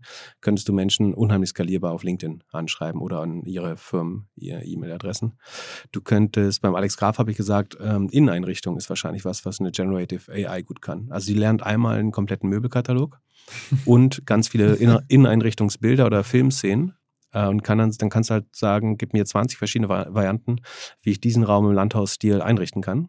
Und die könnte das innerhalb von 30 Sekunden, wofür ein Mensch 30 Tage brauchen würde wahrscheinlich. Also schlechte Zeiten für die Redakteure von Schöner Wohnen oder ähnlichem. Zum Beispiel. Ja. Übrigens da meine These, ich glaube, die Zeitungen und Zeitschriften von Gunnar und Ja, die ja gerade zum Verkauf stehen. Das ist ähm, übrigens eine andere spannende These, wenn ich das kurz noch darf, ja. weil das super spannend ist. Weil das Spannende ist, diese AI killt ja den Datenlieferant. Der Datenlieferant sind ja die Redakteure von Schöner Wohnen. Das ist, äh, und so wie, oder für den Chat-GPT-Bot gerade ist, alles, was bisher publiziert wurde auf der Welt, ist eigentlich das, woraus es gelernt hat. Und wenn Suche sich jetzt so verändern wird, dass diese AI unsere Anfragen alle beantwortet und niemand mehr Webseiten besuchen würde, logischerweise, dann ist die ähm, Lebensgrundlage für die Content-Produzenten, also die, die Menschen, die noch Content produzieren, denen ja vollkommen äh, entnommen worden. Und dann wird diese AI eigentlich irgendwann keine aktuellen Daten mehr haben, weil niemand mehr, weil es, es gibt ja kein Modell mehr, was, was dich bezahlt, um die Daten zu produzieren. ja, okay, okay. Das heißt, du müsstest menschliche Orakel bezahlen, die dafür, die dafür bezahlt werden, wahre Daten ins Internet zu aber tun, das ist natürlich damit die so, AI lernen kann. Die, die, das ist natürlich eine Theorie, die in der perfekten Welt so funktioniert, aber ich, ein anderes Beispiel, wo ich das auch so immer wieder denke, da sagen jetzt Leute was, was stimmig wäre oder stimmig ist in der Theorie, aber was in der echten Welt dann doch nicht so kommt, weil es tausend andere Einflussfaktoren gibt. Zum Beispiel, dass jetzt alle sagen, das ganze Silicon Valley habe jetzt bestimmt beobachtet oder, oder Tech-Firmen weltweit haben jetzt beobachtet, was Elon Musk bei Twitter macht, nämlich ähm, die Hälfte der Leute ähm, rausschmeißen und trotzdem läuft es da ja technisch noch einigermaßen reibungslos weiter und das könnte man ja jetzt auch machen. Ähm, scheint ja gar keine so großen Probleme zu machen, wenn man da die Hälfte der Belegschaft entlässt. Abgesehen davon, dass es in Deutschland so einfach gar nicht geht, so viele Leute zu entlassen. Ähm, in den Ländern, wo es geht, glaube ich, wird es trotzdem, auch wenn das in der Theorie so logisch aussieht, manchmal machen wir jetzt auch genauso, würde es nicht gemacht. Aber das auch wieder Kollege Galloway und andere sagen, das käme jetzt und das würde jetzt in den USA diskutiert und ich glaube hier der, äh, im All-In-Podcast sagen ja auch irgendwie, die Leute jetzt, alle Tech-Firmen diskutieren das. Ich erwarte das nicht. Ich auch nicht. Also ich halte ich auch für Quatsch, ehrlich gesagt. Im Gegenteil. Ich glaube, dass die ähm, viele Firmen noch überhaupt kein Kostenbewusstsein entwickelt haben. Also ich glaube, es gibt Firmen, die noch mehr Leute entlassen müssen, aber dass äh, Twitter da ein Beispiel ist oder dass die CEOs sich danach sehen, endlich Leute entlassen zu dürfen, ähm, weil es jetzt gesellschaftlich gerechtfertigt wäre, äh, das sehe ich ehrlich gesagt. Ja, oder Gesellschaft, vor allem an, an, an, den Börsen, äh, dass die Investoren das jetzt alle glücklich machen würden, nach dem Motto, guck mal, ich mach's wie Twitter. Ähm, Zumal es ja bei Twitter bislang auch noch kein Erfolgsbeispiel ist. Also es ist, ja, das Produkt läuft weiter, irgendwie ist erreichbar und funktioniert, aber ähm, auch aus anderen Gründen ist der Umsatz ja zum Beispiel total im Arsch. Ne? Also das ist, liegt jetzt nicht an den Leuten nur, aber, aber sicherlich auch. Ähm, auch viele andere Gründe dort. Aber ich finde, es ist bislang kein Modell, wo ich sagen würde, das erwarte ich jetzt woanders. Auch wenn das in der Theorie, könnte man ja meinen, das machen jetzt alle. Naja, also so kann man drauf. Ansonsten wollte ich noch fragen, weil ich hätte auf meiner Liste von, von Firmen, die ich spannend finde anzugucken, auch zwei Modefirmen, nämlich Hugo Boss und Adidas. Also ich habe auch bemüht, deutsche Firmen zu finden, Mhm. äh, so als deutscher Podcast. Ähm, und dachte mir gerade jetzt, wo sich China wieder öffnet, könnte es da wieder losgehen. Plus jetzt irgendwie, Hugo Boss hat schon seit längerem, finde ich, einen sehr coolen äh, neuen CEO, der da die richtigen Weichen stellt, auch viel Influencer-Themen macht, TikTok-Themen macht. Ähm, Adidas hat jetzt den, den äh, ehemaligen Puma-CEO, der jetzt ja wechselt zu Adidas. Ähm, aber dem steht natürlich jetzt gegenüber, wo du es gerade sagst, äh, dieses Inventar- und äh, Lagerproblem, was die wahrscheinlich auch haben werden. Ne? Genau. Also na, bei Adidas kenne ich die, die Inventarstände nicht, aber bei Nike ist es zum Beispiel so, dass sie, ähm, ich glaube, 60, 70 Prozent über dem Vorjahr prozentual, äh, prozentual liegen, äh, was Inventar angeht. Also ähm, müssen auch äh, sehr stark rabattieren wahrscheinlich, um das überhaupt loszuwerden. Also es wird, glaube ich, äh, für beide Unternehmen sehr schwer. Und abgesehen von, ich glaube, Fußball-WM der Frauen ist, ist jetzt in diesem Jahr ansonsten keine richtig großen Sportevents. Ne? Und Hugo Boss arbeitet ja auch eher in einer Kollektionslogik noch äh, als ein Sportartikelhersteller. Also die Schuhe vom letzten Jahr kriegst du wahrscheinlich nochmal günstiger verkauft. Ähm, bei Mode ist es dann, das musst du halt alles direkt ins Outlet schicken oder wirklich stark rabattieren, äh, um es loszuwerden. Also du kannst jetzt Wintermode ja nicht deutlich günstiger verkaufen. Das wird sehr schwer. Das heißt, da werden die Margen schon stark leiden, denke ich. Trotzdem ist äh, Hugo Boss, glaube ich, eine gut geführte Marke. Also ich bin beeindruckt, wie lange die sich hält und dass die, obwohl die ja sehr alt sagen und auch mit einem sehr schweren Heritage eigentlich äh, daherkommt, dass man dies schafft, die immer wieder zu verjüngen. Also, ich hatte den Kollegen im Podcast und das war übrigens keiner derjenigen, die, wo dann die äh, Aktie gefallen ist danach. Die ist zu groß. ähm, sondern die ist dann auch gut weitergelaufen und trotz der schwierigen Zeiten, also die hatten jetzt in 22 ein gutes Jahr und ich verfolge das, was die da machen ähm, und bin eigentlich ganz bullish, äh, dass das irgendwie gut funktionieren kann. Äh, ich hätte jetzt gedacht, plus halt Asien, China und so geht wieder auf, aber klar, dieses Lagerthema, das habe ich zu wenig Ahnung von. Und Adidas, na gut, also das wären jetzt so zwei Thesen, Deutsche Bank, Adidas und Hugo Boss, wo ich dachte, das könnten doch börsennotierte deutsche Firmen sein, aber du bist da bei allen dreien eher siehst du weniger. Okay, äh, Ich versuche Konsumgüter, also nicht also Mode eigentlich zum ich mag On ehrlich gesagt ganz gerne, aber selbst die haben äh, erhöhte Lagerstände, nicht ganz so stark, aber ich glaube, wenn ich eine Sportartikelaktie kaufen würde, dann wäre es On Running äh, tatsächlich. Ähm, Wenn das Produkt ist auch? auch wegen des Produktes. So, ähm, ich glaube, dass sie irgendwann darunter leiden würden, dass wirklich jeder Straße also es ist weit weg vom Geheimtipp äh, inzwischen, ne, sind unheimlich erfolgreich geworden in allen Altersklassen, so irgendwie vom äh, Teenager bis zur Rentnerin trägt das inzwischen äh, wirklich jeder. Ähm, aber es ist wahnsinnig erfolgreich äh, und das setzt sich in den USA gerade erst durch. Ich bin schon relativ bullish, ja. Okay. Ähm, sonst noch was? Was hast du sonst noch so äh, im Blick für, für die kommenden Monate? Ähm, Marketing-Tipps, was erwartest du, was würdest du CMOs empfehlen oder Marketingmachern? Das ist ja eigentlich dein, dein eigentlicher Heritage. Du bist ja mal aus, als SEO auch mal unterwegs gewesen oder nach wie vor. Ähm, generell, was siehst du so im Marketing? Ähm, Ich habe äh, lustigerweise auf der Fahrt hierher eine Sache, mir fällt es immer schwer, mich an schlaues Marketing zu erinnern, aber äh, mir ist eine Sache aufgefallen, wahrscheinlich, weil es jetzt nicht lange her war. Ähm, Ikea hat eine super Kampagne für TikTok äh, gemacht, weiß nicht, ob du die gesehen hast, wo sie quasi für jede Lebensphase so einen Artikel, also es fängt irgendwann an, ich, äh, ich weiß, vergessen, wie die Kampagne heißt. Aber du siehst erst nur das IKEA-Logik. Äh, also fangen wir bei, dabei an. Bei TikTok will, willst du natürlich, dass du eine wirklich hohe Durchschaurate quasi hast. Also, dass man idealerweise 30 Sekunden da auf dem äh, Spot drauf bleibt. Und was sie machen, ist durch so eine endlose, durch so ein endloses Billboard durchzufahren, das so mit dem Plastiklöffel anfängt. Dann kommt das, das erste Plastik-WC, was das fürs Kind braucht. Dann irgendwie das erste Kuscheltier, die Wiege, ähm, dann kommt das Kinderbett irgendwann, das Jugendzimmer.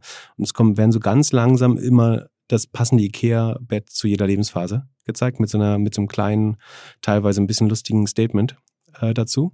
Und es ist unheimlich schwer abzuschalten. Also es passt 100% in die TikTok-Logik. Also du willst, denkst mal so, eins schaue ich mir noch ein, eins schaue ich mir noch an. Das heißt, du bleibst dabei und guckst am Ende die vollen 30 Sekunden letztlich durch, weil es in sich einfach ein total geschlossenes Werk und eine gute Story ist. Das ist mir aufgefallen. Ich glaube, so musst du TikTok spielen. Also, dass du 100% das Medium spielst. Und wenn du glaubst, deine Marke kann das nicht, weil dir deine Marke zu wertvoll ist dafür, dann brauchst du, glaube ich, TikTok auch gar nicht anfangen. Sondern wenn, dann musst du dich quasi komplett diesem Medium auch unterwerfen. Und ich glaube, die haben gezeigt, dass sie TikTok unheimlich gut äh, verstanden haben.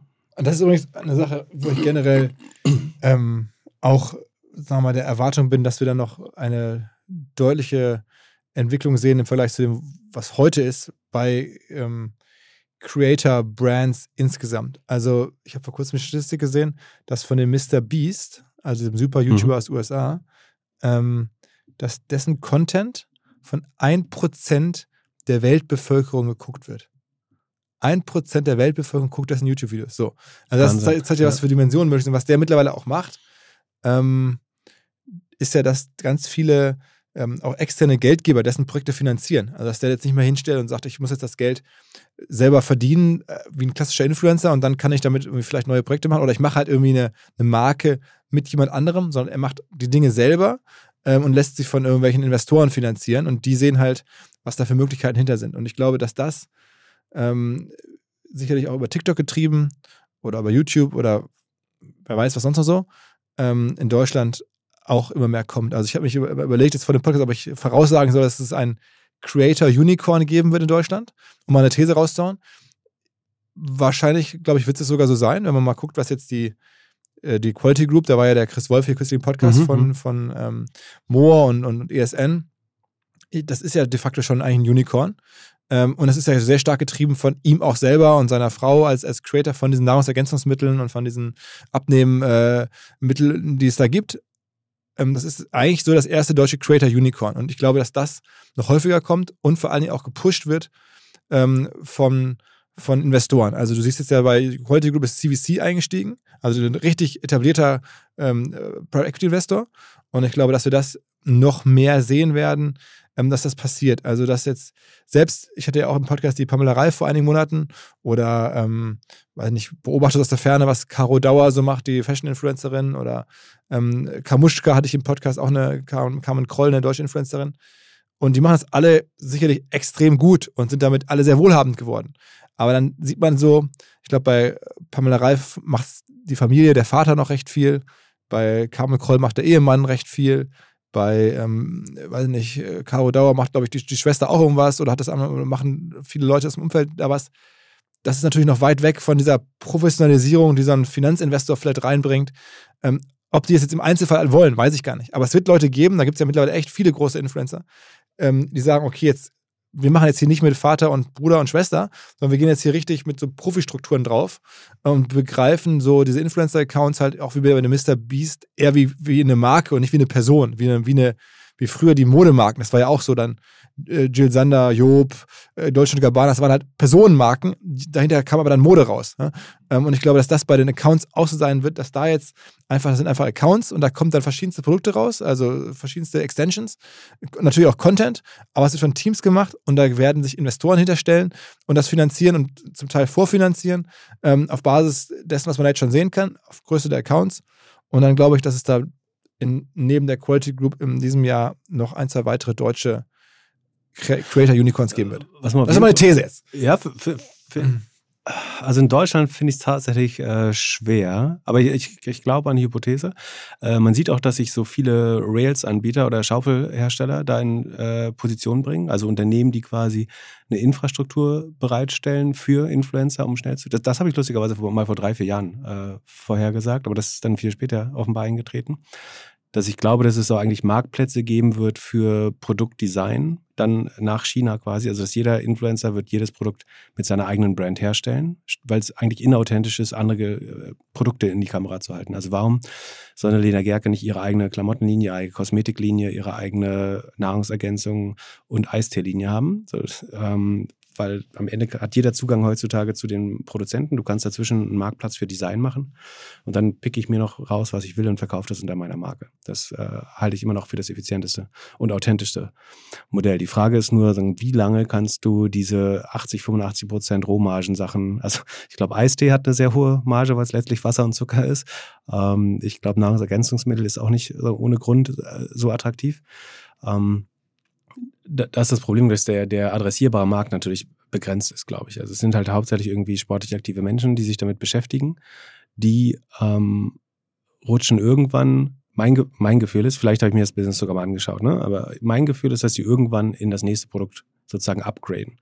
Also ich glaube nicht, dass irgendjemand sich zehn Jahre nur von Y-Food oder nur von AJ Greens oder nur von ähm, äh, Athletic Greens oder eben von ESN äh, oder wie heißt die? Äh, ja. äh, genau, von, von deren Produkten äh, ernährt, sondern dass du so eine, so eine Art Evolution hast und du benutzt jedes Produkt vielleicht anderthalb Jahre. So.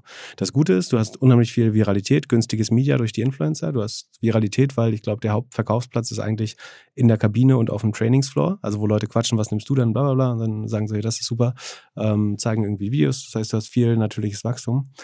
Aber ich glaube schon, dass der Markt auch irgendwo äh, begrenzt ist. Ähm, und man muss sich am Ende auch fragen, was ist da wieder der Mode, also der Burggraben? Du hast ein hochmargiges Produkt, was sich gut verkaufen hast, wenn du sagen, wenn du Free Media hast, also die Werbung nicht bezahlen musst, oder selbst mit Werbung wäre es noch sehr profitabel wahrscheinlich. Ähm, aber wie, wie groß kann das dann werden und wie viele können davon, also wie viel, wie viel ähm, Performance Groups äh, kann es, Performance Groups? Quality Groups. Quality Groups, ja. sorry, Quality Groups äh, kann es am Ende ähm, geben tatsächlich. Ich glaube, halt nicht, nicht nur um, um, um Nahrungsergänzungsmittel herum, da gebe ich dir schon recht, das ist irgendwie jetzt natürlich das lukrativste und so, aber ich glaube, es gibt auch so viele andere Produktkategorien, ähm, wo man was machen kann, also auch Reisen oder, mein Lieblingsbeispiel sind immer Fertighäuser. ähm, und auch da, es, es gab ja den, äh, den Podcast schon vor Jahren mit Till Schweiger, wo mich nachher dann ja. zwei Fertighaushersteller angerufen haben und gefragt haben, ob ich ein Intro machen kann zu Till Schweiger, weil wir darüber sprachen, dass er mal Lust hätte, ein Haus zu designen. Ähm, dasselbe Spiel äh, mit Pamela Reif hatte ich den dann aktiv nachgefragt und dann sagte sie, ja. Ähm, und auch da gab es sofort wieder nach, also ich käme da nicht drauf, wenn es nicht zufällig so passiert wäre, dass Fertighäuser auch so eine Kategorie sein können und viele andere Dinge, die man halt, die auch gute Margen haben, die irgendwie sich über eine Marke viel besser verkaufen lassen als ohne. Und wenn man dann über einen Influencer oder einen Creator ähm, eine Marke bekommt, äh, kann man vieles machen. Also ich meine, es gibt ja auch in den USA jetzt eine, eine Reihe von Beispielen. Also es gibt ja, den Mr. Beast, dann gibt es, glaube ich, einen, der heißt Air Rag, dann gibt es irgendwie, am Ende gibt es Gwyneth Paltrow, die früher mal Schauspielerin war, ähm, die jetzt de facto keine Filme mehr macht, sondern die jetzt dieses Goop macht. Und was da alles drin ist, das ist ja auch jetzt, weiß nicht, ob es eine, eine Milliarde wert ist, aber irgendwas in der Dimension wird es ungefähr sein, ähm, mit irgendwelchen Tantra oder äh, Stimulus-Geschichten und ich, I don't know the details, aber auf jeden Fall eine wertvolle Firma. Ähm, und also die These, also ich würde die These unbedingt unterschreiben, ne? weil ich glaube schon, dass Influencer-Brands authentischer sind und relativ gesehen gewinnen werden gegenüber klassischen Brands. Weil ich meine, was macht eine klassische Brand? Die kaufen sich Testimonials, also die kaufen sich Gesichter, um ihre Brand aufzuladen, damit also der Schritt, das direkt zu machen, ja. ist doch ganz logisch. Ne? Also warum solltest du nicht äh, zu einem Schweizer äh, Auftragsuhrenhersteller gehen und sagen, ich gebe dir 2000 Euro und auf der Uhr muss doch nicht IWC, da kann doch OMR draufstehen. äh, so, und dann könntest du, das ist doch viel authentischer, ja. wenn, wenn, wenn ich deine Uhr kaufen würde, äh, als von, von, jemandem, der seine Marke damit auf, auflädt. Klar ist das ein Modell, was im Moment noch sehr gut funktioniert. Ne? Also es ist das äh, traditionelle Modell, aber ich glaube langfristig wäre es authentischer, dass ähm, Produkte sind so austauschbar größtenteils geworden. Luxusuhren wäre jetzt noch was Spezielles. Ne? Da glaubt man natürlich schon, dass die jetzt auch viel Handwerkskunst drinsteckt tatsächlich. Aber ansonsten viele Produkte, also sagen wir mal Eistees, Kosmetik, Nahrungsergänzungsmittel. Ich glaube, da steckt nicht viel Innovation drin, sondern es ist halt wie sagt man, äh, alter Wein in neuen Schläuchen und dann mit einem neuen Gesicht drauf. Aber dann lasst uns auch industrialisieren. Also das kann, glaube ich, jeder Influencer machen. Es gibt keinen Grund, warum nicht jeder seinen Eistee haben soll. Obwohl, da, da braucht man noch die Distribution beim Eistee. Ne? Also das muss ja, da brauchst du Regalfläche, die du kaufen musst. Aber ich glaube, bei Nahrungsergänzungen übers Internet oder Kosmetik übers Internet kann wirklich jeder seine eigene Kosmetiklinie haben. Also ich glaube jedenfalls, die, auch die Influencer-Deals, die wir sehen werden, also sei es nur, dass da jetzt Finanzinvestoren einsteigen und das irgendwie richtig sozusagen Firmenaufbau vorantreiben rund um Creator, das ist das eine. Ähm, und die Deals werden halt noch größer. Ich finde, eigentlich haben wir doch jetzt vor kurzem den krassesten Influencer-Deal überhaupt gesehen. Cristiano Ronaldo, ähm, 200 Millionen im Jahr, um da in so einer B-Liga Fußball mhm. zu spielen, irgendwie in Saudi-Arabien. Das ist einfach ein Influencer. Warum zahlen die so viel Geld? Der influenzt irgendwie Saudi-Arabien, der influenzt die Bevölkerung, habe ich jetzt gelesen, mehr Sport zu treiben. Ähm, also, dass es denen viel Geld wäre, dass da jemand sozusagen diese etwas offensichtlich zur Behäbigkeit neigende Bevölkerung aufgrund der, weiß nicht, auch äh, klimatischen Bedingungen und so möglicherweise sind die wohl nicht so aktiv und das möchte die Regierung wohl gerne ändern und das soll der auch mit vorantreiben. So wird es argumentiert. Ähm, oder ähm, natürlich die Bewerbung. ist der Welt wahrscheinlich. Die ja. Bewerbung für, für Saudi-Arabien, die wollen ja die WM 2030 bekommen, ähm, glaube ich, gemeinsam mit ähm, Griechenland, glaube ich, oder Türkei oder so. Ich weiß nicht. Also da jedenfalls gibt es da so eine Gruppe an, an, Ländern, die das ausrichten wollen. Auch da erhoffen sich Unterstützung von ihm. Deswegen zahlen jetzt 200 Millionen im Jahr. Ähm, das ist ja nicht für Fußballspielen. Das kann man damit Fußball ja überhaupt gar nicht verdienen in, in der Liga. Ähm, und der ist ja 38 schon. Also so.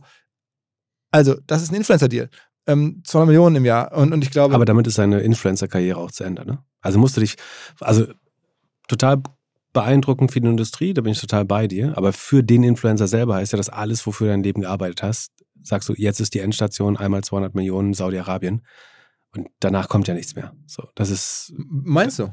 Ich glaube, das ist das Sanatorium für Profifußballer, ja. Also, also sportlich nicht. Sportlich nicht, aber wenn das jetzt irgendwie, also ich würde. Ist auch die Frage, was er denn auf Instagram noch machen darf, in, als weiß jetzt nicht, ob er da irgendwie mit einer Shampoosflasche noch anstoßen darf, wenn er in Saudi-Arabien Fußball spielt und so. Mal schauen. Also ich habe das Gefühl, so wenn du als Sportler, dieses Sportler und Influencer-mäßig auf dem Niveau gut, gut vereinst, also ist die Frage. Genau, wenn, wenn du es vereinst. Aber ich glaube, wenn du dann nach Saudi-Arabien gehst, das ist, glaube ich, der Schwer zu sagen. Also, terminaler Schritt. Nächste, nächste ähm, These, vielleicht, ich habe jetzt auch ein bisschen drüber nachgedacht, was man so in so Podcasts mal so an, an, Thesen bringen kann. Wie gesagt, die Idee ist ja, eine Diskussion zu befeuern und jetzt nicht unbedingt kurzfristig einfach nur Recht zu haben. Äh, hatte ich ja schon mit Manchester United. Äh, also, äh, womit könnte man noch richtig liegen? Ich glaube, was wir total sehen werden, ähm, neben den, dieser Creator-Professionalisierung und, und, einfach äh, Geld äh, zu schüben, ähm, ist die zukünftige Relevanz von ähm, saudischem oder arabischem oder Ölgeldern. Ne? Also A, alle anderen haben weniger Geld, ähm, dort hat man jetzt mehr Geld und es ist, glaube ich, dann die wahrgenommene Relevanz wird steigen. Jetzt fing jetzt schon mit der WM in Katar an, aber auch die echte Relevanz. Also zum Beispiel werden wahrscheinlich demnächst ganz viele ähm, Profi-Fußballvereine auf der Welt irgendwelchen arabischen Investoren gehören. Ja? Die Engländer, die da gerade verkaufen in England, die, äh, die, Amerikaner, die verkaufen ihre Vereine, Manchester United, Liverpool, das geht ja wahrscheinlich an, an arabische Investoren. Ähm, dann hast du es irgendwie bei Ronaldo, dann siehst du, dass irgendwie, ich, du hast ja gerade auch von Getir erzählt, also der Firma, die ähm, Gorillas gekauft hat. Ähm, da ist ja auch Mubala, glaube ich. Mubala, äh, Mubala das ist Abu Dhabi. Äh, genau, Abu Dhabi, auch einer der größeren Investoren. Und da gibt es ja auch so diese Geschichte, dass die da rein investieren, um aufgrund von politischen Verwicklungen mit der Türkei, also dem Heimatland von Getir. Ähm, deswegen, um da irgendwelche Deals zu machen, stecken die ihr Geld in, in Getir rein. Also siehst, es, diese, diese, dieses Geld wird einfach eine größere Relevanz bekommen und ich glaube an verschiedensten Stellen in der Gesellschaft. Ähm, zumal auch woanders jetzt Geld fehlt oder Geld weniger da ist ähm, nach, dem, nach dem Ende des Booms und in Arabien nicht. Ähm, also plus diese Wahrnehmung von uns allen ist jetzt nochmal geschärft dafür. Es war früher nicht so ein Thema, jetzt ist es geschärft. Also ich würde mal sagen, die Rolle, die arabisches Geld und die, äh, diejenigen, die es geben, haben, das wird sich wird ein Motiv sein, auf das wir häufig gucken werden im nächsten Jahr. Bin, bin, ich leider auch bei dir. Also ich glaube, wir haben zu lange mit, mit viel Hybris auf diese Region herabgeschaut, äh, eigentlich. Wahrscheinlich, weil sie sich so schnell entwickelt hat, wirtschaftlich. So, und dann bemängeln wir halt, dass sie sich gesellschaftlich, zumindest nicht in die Richtung, so wie wir uns das vorstellen, was Menschenrechte angeht und so, äh, schnell genug entwickelt. Ähm, ich glaube, wo man einerseits ist das schon traurig, andererseits muss man auch überlegen, wie schnell sich diese Region einfach entwickelt hat, äh, wirtschaftlich. Äh, vor 60 Jahren war Katar, oder vor 40 Jahren ja, war Katar Dorf, irgendwie ein Dorf, genau. Ähm, und tatsächlich, die sitzen auf Ressourcen und die, diese Träume, die die dort in Stein oder Wüstensand hauen, ähm, also diese Riesenstadt in Saudi-Arabien und so, ich glaube schon, dass unheimlich beeindruckend ist und dass sie auch viele Talente dorthin gewinnen würden. Ähm, die haben irgendwie für Solarenergie beste Voraussetzungen. Bis dahin haben sie äh, ausreichend äh, Öl. Ähm, und ich glaube, dass der Region tatsächlich viel Zukunft gönnen würde. Und wenn sie dann noch die andere Hälfte ihrer Bevölkerung dazu bringen würden, sozusagen am gesellschaftlichen Leben teilzunehmen, also Frauen, äh, dann wäre es, glaube ich, äh, könnten sie ähm, auch ähnliche Produktivitäten bekommen, sagen wie, wie westliche Länder am Ende. Also ja. insofern jetzt wo du mir zustimmst, würde ich mich sogar noch zu der These versteigen, äh, um hier richtig Spannung reinzubringen, dass ich glaube, arabisches Geld ist auch der Way out für Elon Musk bei Twitter. Ähm, ich glaube, dass, wie könnte das Twitter-Endgame aussehen? Elon Musk wird es nicht so lange halten können und wollen. Ähm, alleine, glaube ich. Das macht für ihn keinen Sinn. Das ist, es gibt tausend Gründe. Mhm. Tesla, ähm, seine äh, reine Lebenszeit äh, kann er da nicht viel länger reinstecken. Auch Cash reicht immer nicht aus, glaube ich ähm, wie, dann könnte es irgendeine andere Tech-Firma kaufen, vielleicht, die dann Twitter ihm dann zu einem günstigeren Preis abkauft. Oder es kaufen arabische Investoren. Und er hat ja ohnehin eine große Nähe zu denen. Genau. Ähm, also man muss, ne, äh, der Saudi-Prinz ist schon äh, mit drin. Ich krieg, Ja. den, krieg den jetzt nicht hin, bitte zu verzeihen.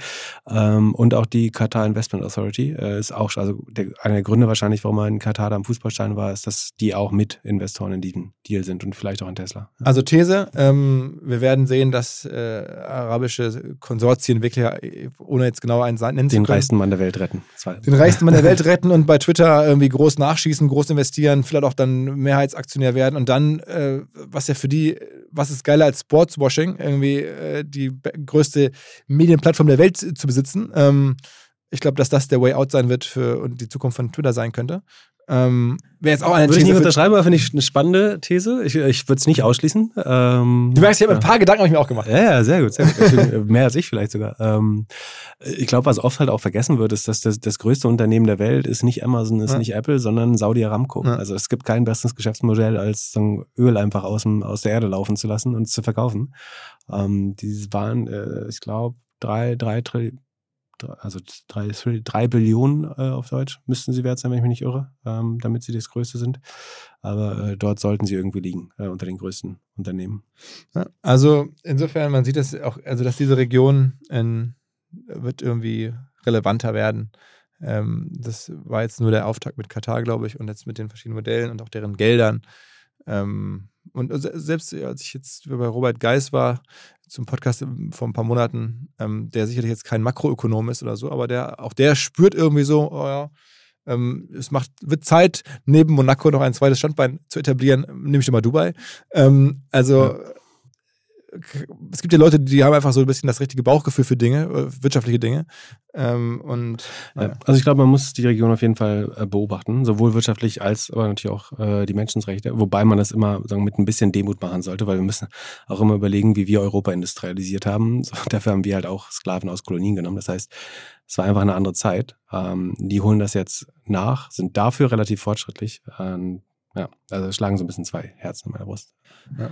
Man sollte es nicht entschuldigen, aber ähm, ich glaube, man sollte auch nicht mit zu viel Hochmut da, darauf schauen.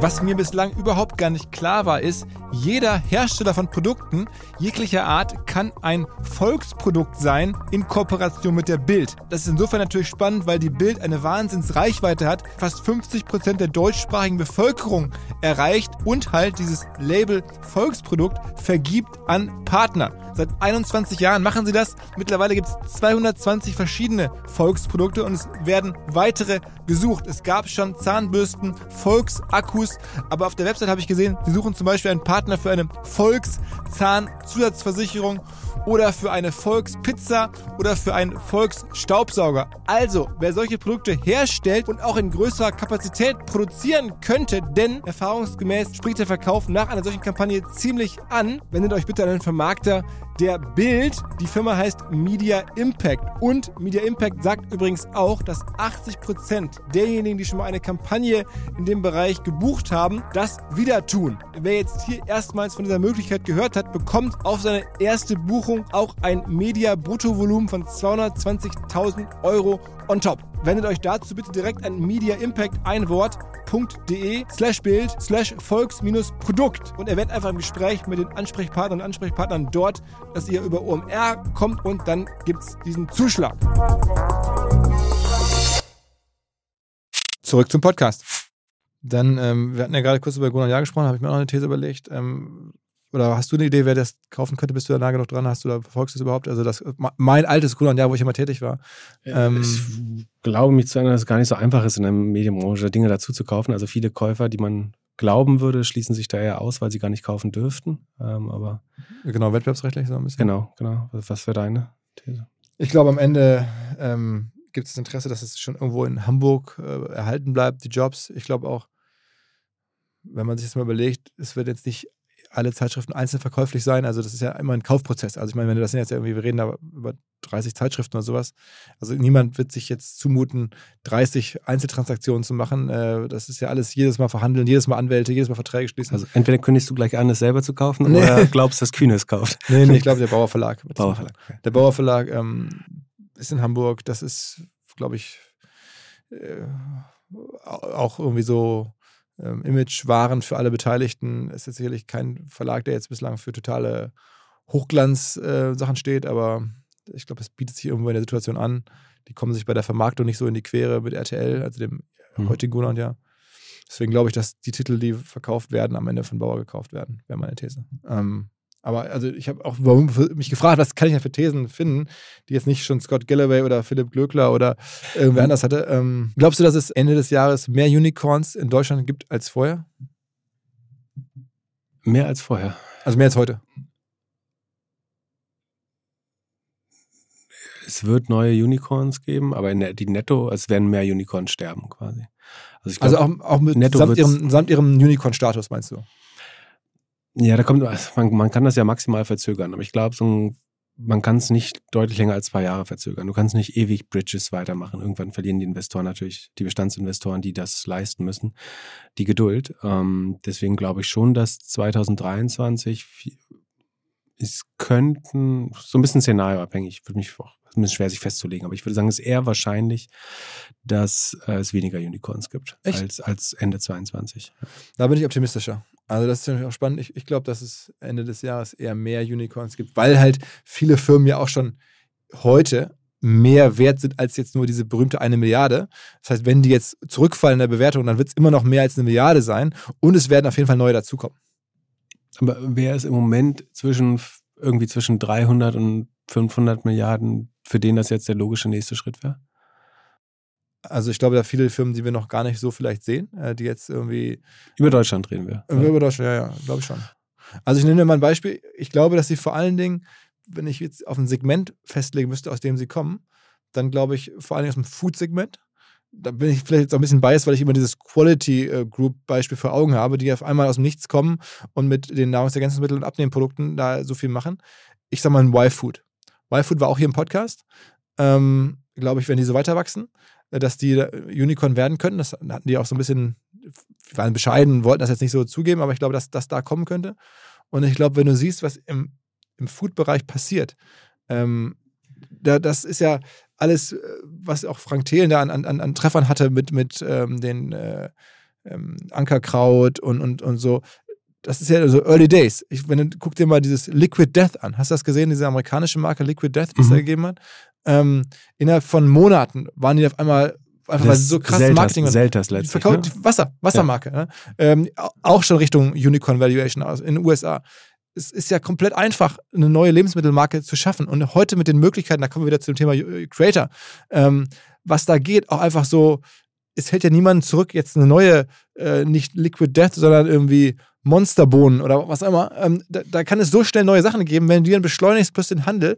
Da, ich Also glaube auch, dass ich- wir wirklich ich im glaub- Food-Segment eine Disruption sehen. Du siehst ja, Y-Food ist schon irgendwas Neues. Oder auch was jetzt eine ESN da macht, ist in Teilen schon was Neues. Ob es jetzt die ganz große Disruption ist, I don't know, aber es ist schon was Neues. Dazu die Größe des Marktes, die schnelle, schnelle die Schnelligkeit, mit der man adaptieren kann. Deswegen glaube ich, als Beispiel sehe ich jetzt mal so eine Y-Food und da mag es noch andere geben, die ich gar nicht so kenne.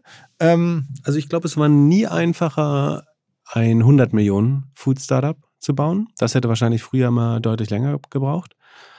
Ähm, aber eine Milliarde halte ich schon für relativ schwer, ehrlich gesagt. Ähm, einfach weil ich halt glaube, dass du, also welches Produkt gibt es, was dauerhaft eine, eine Roh- Rohmarge über 80 Prozent hat. Du hast halt irgendwann. aber äh, brauchst du nicht unbedingt Competition. Unicorn zu haben. Du kannst ja auch einen Unicorn bauen mit einer aber dann musst du halt schon sehr groß werden. Und mit Nahrungsergänzungsmitteln schon schwer. Dann brauchst du letztlich irgendwie drei Prozent der Bevölkerung, die das, die irgendwie die gleiche Nahrungsergänzung nehmen wollen. Und Aber es müssen ja nicht, also ich rede nicht nur von Nahrungsergänzungsmitteln. Ich meine, das Beispiel von Ankerkraut ist, ist ja, also Gewürze. ist ja auch ein super Be Lass uns über Y-Food reden. So, das ist halt ähm, letztlich äh, einfach verschiedene Inhalts-, also Nahr Nahrungsstoffe ähm, in eine sagen, flüssige Mahlzeit geworfen, irgendwie auf Molkebasis oder irgendwas, so Milch, Milchbasis oder Kokosmilch, was weiß ich. Ähm, und wer will sich denn länger als zwei Monate davon äh, ernähren? Also da wäre für mich auch die Frage der, der Retention. Also gibt es Leute, die in deren Leben das dauerhaft eine Rolle spielt? Ja, das das würde ich, also ich ich würde da nicht investieren. Hätte ich nicht gedacht, aber das, da, da waren es die Trucker. Und dass die mir erklärt haben, Lkw-Fahrer ähm, nehmen das, weil sie das irgendwie günstig ist. Also ist, Mhm. die haben halt nicht viel Geld, Lkw-Fahrer, die rechnen das genau nach. Und die haben ja auch dann den größten Erfolg gehabt, dass über YouTuber irgendwie Lkw so und so, Sascha, Mhm. Sascha Lkw so heißt das, glaube ich, Mhm. YouTube-Kanal, haben sie mir erzählt. Ähm, so, und da gibt es ganz viele davon, habe ich mir das mal angeguckt. Ähm, so, und dann glaube ich, ähm, hast du da schon eine Disruption. Es ist günstig, es ist einfach zu essen, weil, weil wenn, du das, wenn du da fährst, du isst dann sicherlich nicht zum Feierabend oder wenn du am Wochenende mal nicht fährst, aber das passt dann in das Leben vielleicht schon dauerhaft rein. Oder, aber dann kannst du dir auch über eine Magensonde irgendwie Krankenhausnahrung, ich meine, die ist teurer, aber äh, in den Bauch jagen. Das Wenn das ist ja schon wär, sehr dystopisch, dass du sagst, ich ernähre mich aus so einer Kanne, weil es billiger, schneller ist und ich nebenbei Truck fahren kann. Ähm. Also ich sage nicht, dass ich das jetzt alles toll ja. finde. Ne, das ist eine ganz andere Diskussion. Ja. Ich glaube nur, dass okay, aber die dann, Mischung dann aus Preis. Die Frage ist, warum, warum sollte Lidl es nicht einfach nochmal halb so teuer machen? Also warum soll Y-Food das kostet 3,99 ein Fleisch oder so, ist ja, richtig? So, ja. Glaube ich. Das kann Lidl mit Sicherheit für Also 1, unterhalb des Dönerpreises, ne? Genau, und das kann Lidl mit für 1,79 herstellen. Äh, hat immer noch eine 50% Marge drauf ähm, oder mehr. Ähm, und der Trucker wird sicher sich das vom Lidl holen dann. Ähm, also ich sage dir ein anderes Beispiel, was also mir auch... Wir reden ja über sehr kurze Zeiträume und das funktioniert alles genau einmal sehr gut auf dem äh, sozusagen Weg nach oben, auf dem Aufschwung. Aber wo das langfristig als Modell funktioniert, ist meiner auch noch nicht gezeigt. Cliff Bars. Hast du wahrscheinlich noch nie von gehört, ne? Nee. Das ist irgendwie so eine amerikanische Firma, die stellen halt irgendwie so Bars, also so Candy Bars, so äh, okay. Riegel her. Vor kurzem für drei Milliarden an Mondelez verkauft. Hatte ich noch nie von gehört. Ähm, wo ich dachte, okay, klar, nochmal eine andere Marktgröße in den USA, aber will nur sagen, so sehr ich mir persönlich wünschen würde, dass diese großen Deals, dass die große Bewegung im Bereich nachhaltigen Energien ähm, und so jetzt reinkäme, ich befürchte fast, wir werden im nächsten Jahr, darüber reden wir jetzt mit 23, eher ein Jahr sehen, wo Startups entstehen, wo Dynamik ist im Food-Segment, äh, auf all places. Ähm, hätte man nicht erwartet vielleicht, aber ich glaube, so von Liquid Death bis äh, Cliff Bars bis zu Y-Food bis zu von mir aus auch noch Ankerkraut. Ich glaube, dass die neuen Besitzer von Ankerkraut damit sehr viel Spaß haben werden. Das hat, haben halt die Gründer und Frank Thelen vielleicht sogar sehr früh verkauft. Ähm, super Deal, aber vielleicht gar nicht äh, das Optimale, was da noch drin gewesen aber wäre. Aber für einen, wer das gekauft? Nestlé oder? Äh, ich glaube Nestlé, ja, da gab es Ärger, weil also das auch die, irgendwie so ein bisschen die, gewünscht war. Ne? Die müssen jetzt zwei Positionen im Supermarkt bezahlen, also zwei Regale, ähm, und verkaufen dadurch nicht zwangsläufig mehr Kräuter, würde ich sagen. Für Nestlé wäre es wahrscheinlich das spannendste Ankerkraut, das Ankerkrautregal entweder auf ein Viertel der Größe obendrauf auf ihr Regal zu machen als Premium-Marke oder es wegzunehmen und wieder ähm, obwohl, nee, die steigen neu ein. Vorher war das, das alte Gewürzregal ja, ja. ist ja Ostmann und Fuchs und also dieses Mono genau. Monopol eigentlich. Von daher gut, kannst du sagen, ist es ihr Einstieg in den Markt. Das ist dann doch äh, spannend. Ansonsten würde ich sagen, dass sie nicht so schwer gut, weil sie vorher kein Gewürzgame hatten. Also ich würde mal sagen, die, ich hätte jetzt erwartet, wenn ich die These bringe mit dem Food, dass du mir sofort sagst, aber guck dir doch mal bitte Oatly an, guck dir doch mal bitte ja, ähm, voll, ja, vollkommen richtig. Ja. Äh, Warum bin ich da nicht drauf gekommen? Äh, ja, aber die, die, haben nur ein ganz anderes Problem. Die haben nicht 80% Rohmarge, sondern negative Rohmarge. Also die, die zahlen auf jede Verpackung quasi drauf. Beyond Meat, so, also ja. da würde man ja sagen, da sind ja die Unicorns im Food die es schon gibt, die auch börsennotiert sind, Genau. Die laufen richtig scheiße. Genau. Aber das wäre meine These von, also das sage ich ja seit zwei Jahren. also das würde ich genau, jetzt nicht nochmal als These aufstellen. Aber ich hatte Sorge, dass du deswegen wollte ich damit vor, dir vorgreifen. Nee, nee, nee ich, also vom Geschäftsmodell her sind das alles total spannende Sachen, die du erwähnst. Ne? Eben wegen der hohen Margen, weil die, der Mitteleinsatz, der sagen Wareneinsatz einfach so niedrig ist.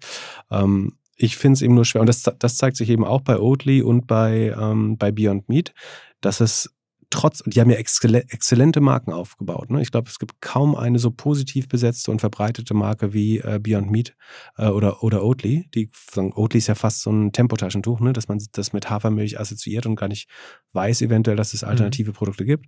Aber jetzt zeigt sich eben doch, dass jeder Discounter das nochmal günstiger anbieten kann, dass es komplett austauschbar ist, dass die Rezeptur nicht so genial geheim ist. Äh, bei Beyond Meat sagen Leute, das schmeckt besonders gut, aber trotzdem äh, kriegen sie es nicht kostendeckend auch nur hergestellt, geschweige denn Marketing noch oben drauf bezahlt.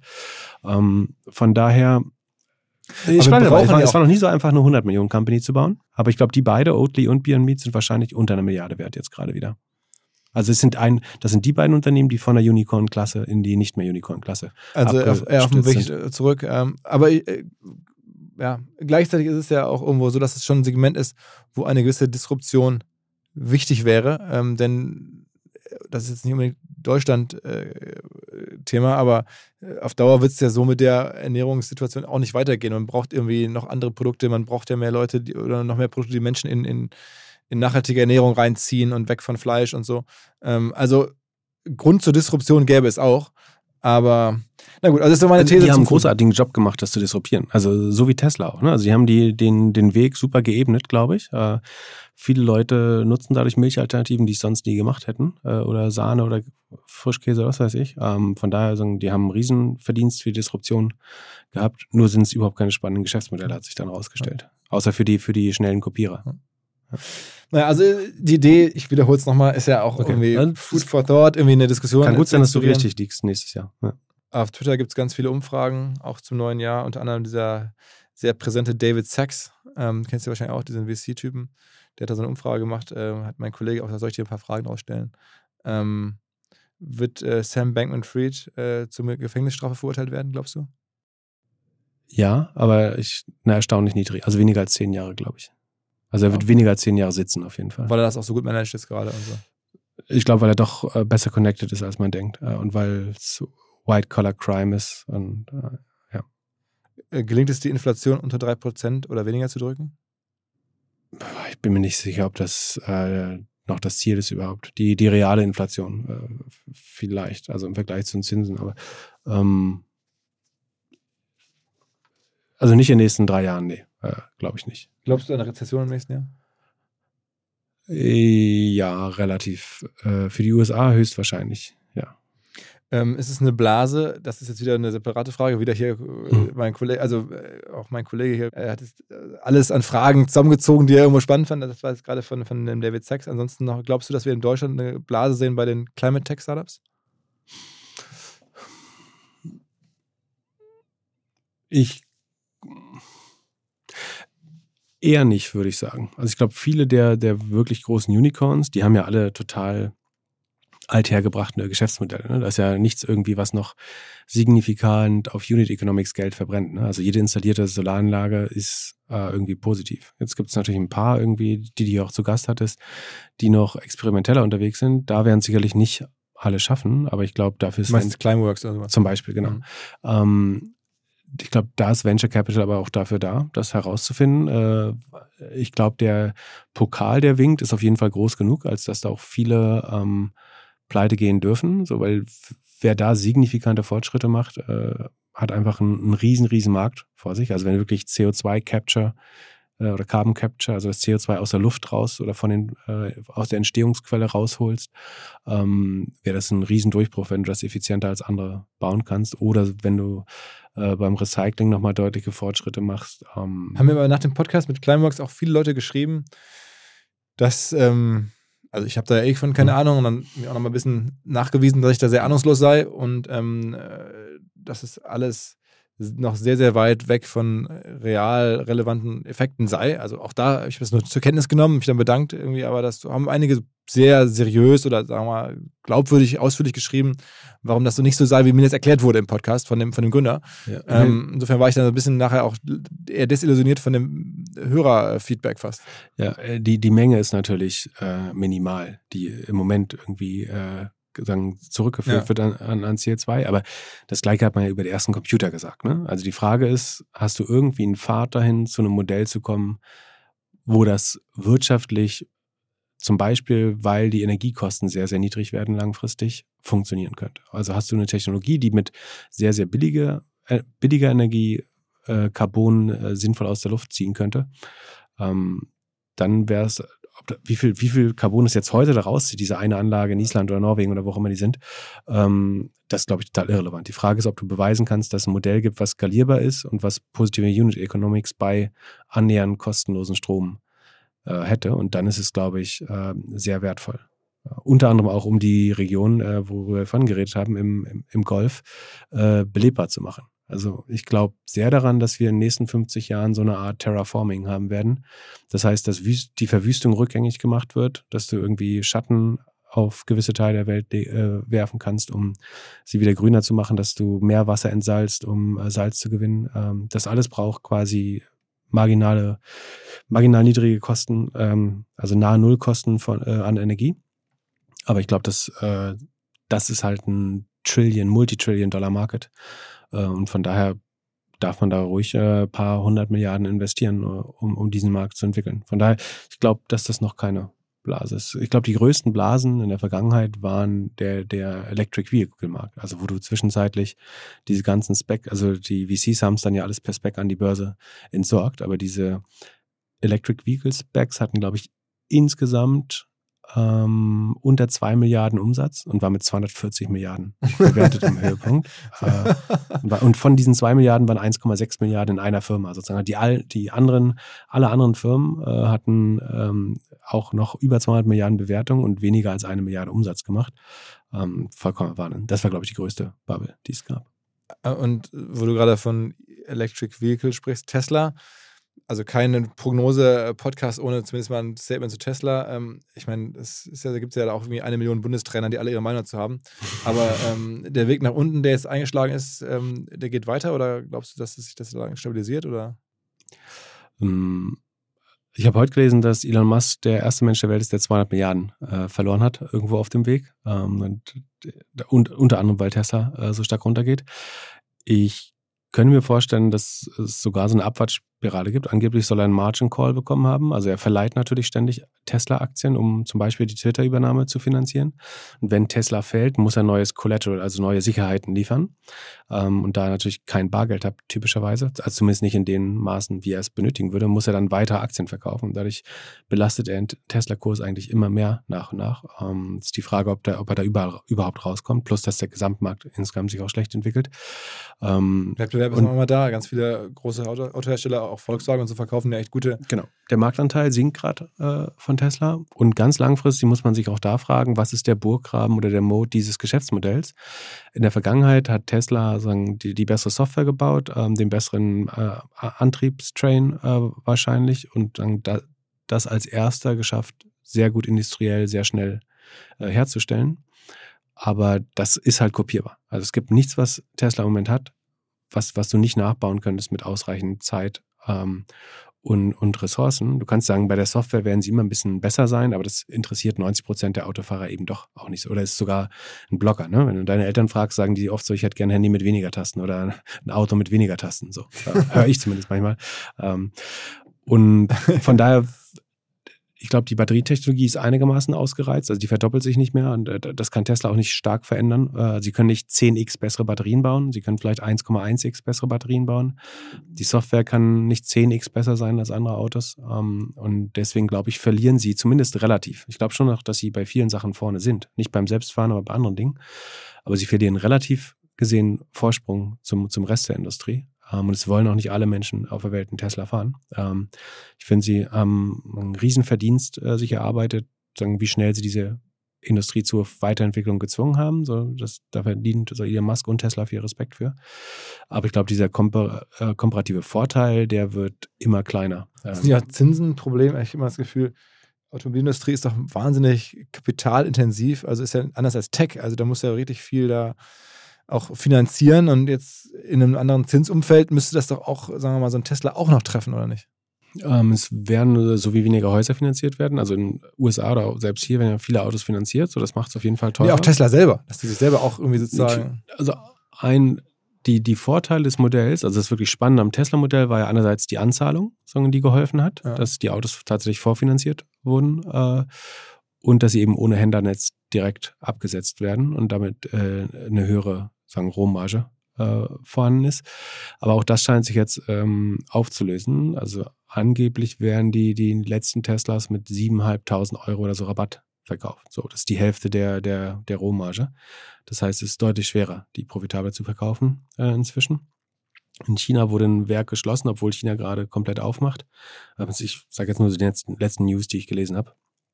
Aber es spricht alles nicht dafür, dass Tesla nochmal 50 Prozent äh, wachsen sollte über die nächsten fünf Jahre. Scott Gilloway hat da ja auch bei seinen, ansonsten ja, oder generell, ja, hm. haben wir ja schon gesagt, langweiligen hm. Thesen auch vorausgesagt, dass sie sich, glaube ich, nochmal halbieren werden im Laufe des Jahres von dem heutigen Wert. Das ähm. kann, kann ich mir gut vorstellen. So, es gibt bestimmt auch ein Szenario, dass der Markt insgesamt ein bisschen dreht und ähm, aber ich meine, dass die Hauptbelastung für Tesla ist gerade, also ganz viele, ne? das ist der Markt insgesamt, das ist die Konkurrenz, die ganz stark nachzieht äh, in China und auch äh, im Rest der Welt und ähm, der CEO, der irgendwie einerseits Besitzer, andererseits Klassenclown auf einer anderen Plattform äh, spielt und ähm, sagen, durch seine Eskapaden da ganz offensichtlich dem Kurs bei Tesla überhaupt nicht äh, gut tut. Mhm.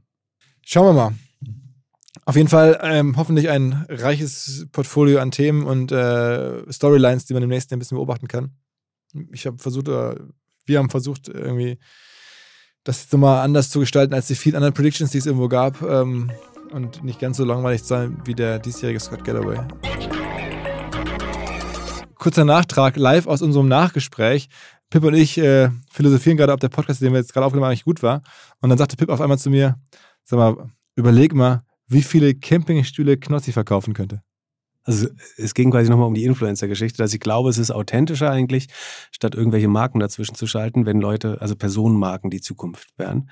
Und ich glaube, dass es eigentlich effizienter wäre und authentischer, wenn so, so ein Knossi halt, ich glaube nicht, dass er irgendeinen Outdoor-Hersteller bräuchte, sondern er kann nach China gehen, sich für fünf Euro einen Camping oder Campingstühle einkaufen, da irgendwie sein Knossi-Logo raufhauen oder eine Krone oben drauf ballern ähm, und die für 29 Euro in Deutschland verkaufen. Und ich glaube deswegen, dass dann diese Wertschöpfung dazwischen, der, der Hersteller, dass, dass das senken wird. Das also du teilst schon so ein bisschen die These dass von, von den, von den Monster-Creatern, die jetzt kommen werden.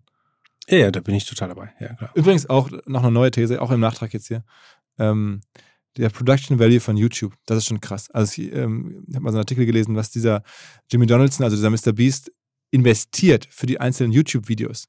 Ähm, das ist ja so teuer, weiß ich nicht, wie, wie, wie, wie Netflix-Serien äh, auf einer Episodenbetrachtung. Ähm, und dann ist mir aufgefallen, jetzt hier, wo wir gerade von Knossi sprechen, dieses Seven vs. Wild, was ja gerade mhm. bei YouTube extrem erfolgreich ist, auch schon relativ hoher Production Value, was da auch an Geld reinfließt mittlerweile.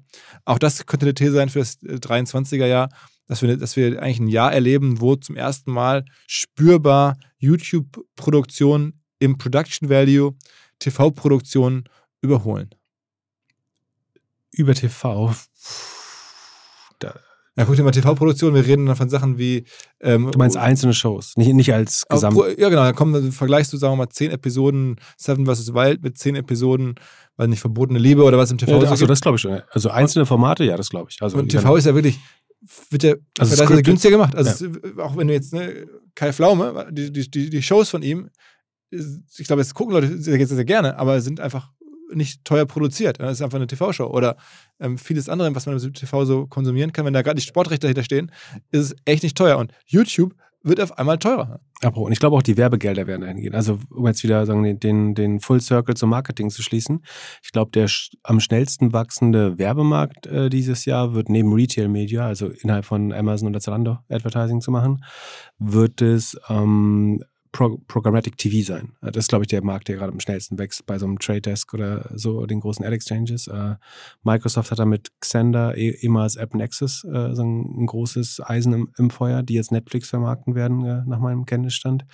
Ähm, ich glaube, das ist der spannendste Werbemarkt in Zukunft. Also alles, was irgendwie ähm, adressierbar ist an Streaming-TV. Aber warum nicht gleich YouTube? Auch, auch YouTube, genau. Also, also ich glaube, die haben eine DSP, äh, wo sie quasi an alle großen Plattformen ran können und da wird YouTube, glaube ich, äh, dazu gehören. Ich glaube, YouTube frisst das alles auf. Also ich glaube, wenn du die Reichweite anguckst, dass YouTube alles auffressen. Da bleiben nur noch Brotkrumen übrig für, für die Smart TVs, glaube ich. Also Netflix vielleicht schon ein bisschen mehr, aber die auch. Aber YouTube, also bei Google, also YouTube schrumpft gerade oder ist nur 4% gewachsen, also zum Vorjahr. Ähm, also, aber die müssen, leiden auch unter den schweren Corona-Vergleichen äh, äh, und unter TikTok natürlich. Also TikTok wildert, glaube ich, am allermeisten, äh, noch mehr als bei Facebook, äh, bei YouTube, bei der Aufmerksamkeit und, und Zeit natürlich. Das konkurriert, glaube ich, größtenteils ums gleiche Budget der Aufmerksamkeit bei, bei jungen Menschen.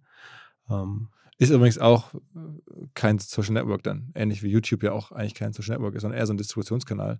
Ist es eigentlich bei TikTok fast auch so. Wenn man auch da vielleicht noch, um noch irgendwie zu tesifizieren, daraus eine These zu machen, ähm, dass eigentlich sich die Einsicht durchschlägt, dass TikTok kein Social Network ist, sondern ein Distributionskanal für Kurzvideos, während YouTube ein Distributionskanal ist für Langvideos und sagen wir mal Instagram oder andere Sachen sind echte Networks irgendwie.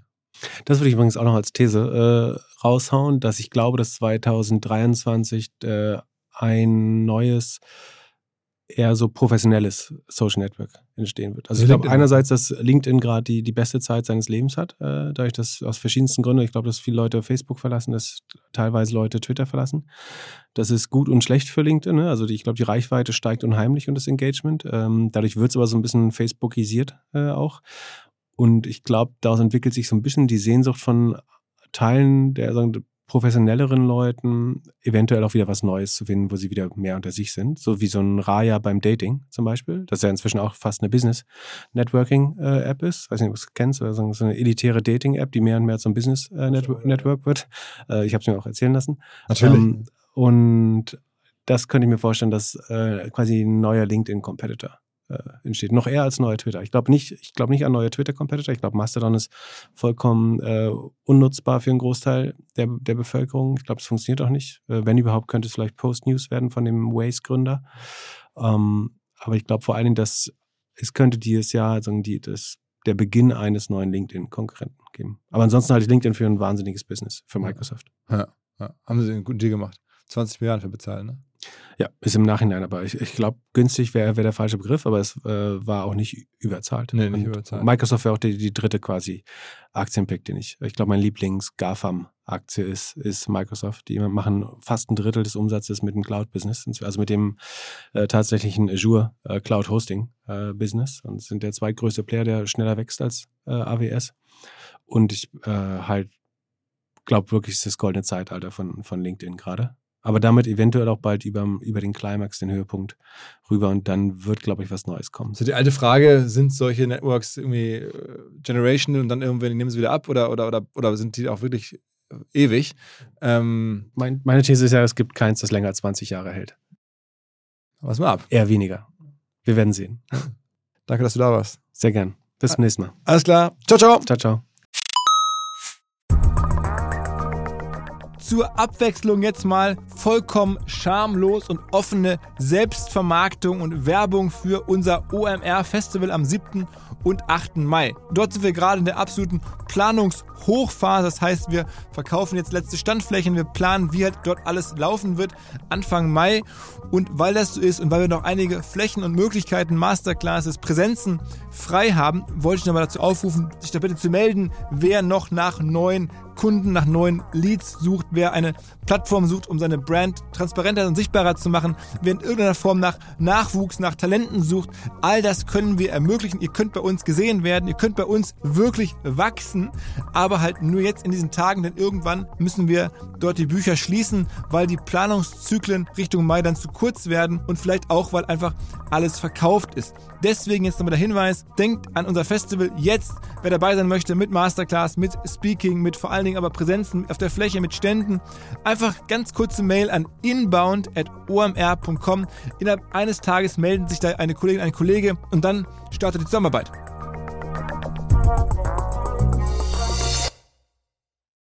Zurück zum Podcast. Dieser Podcast wird produziert von Podstars bei OMR.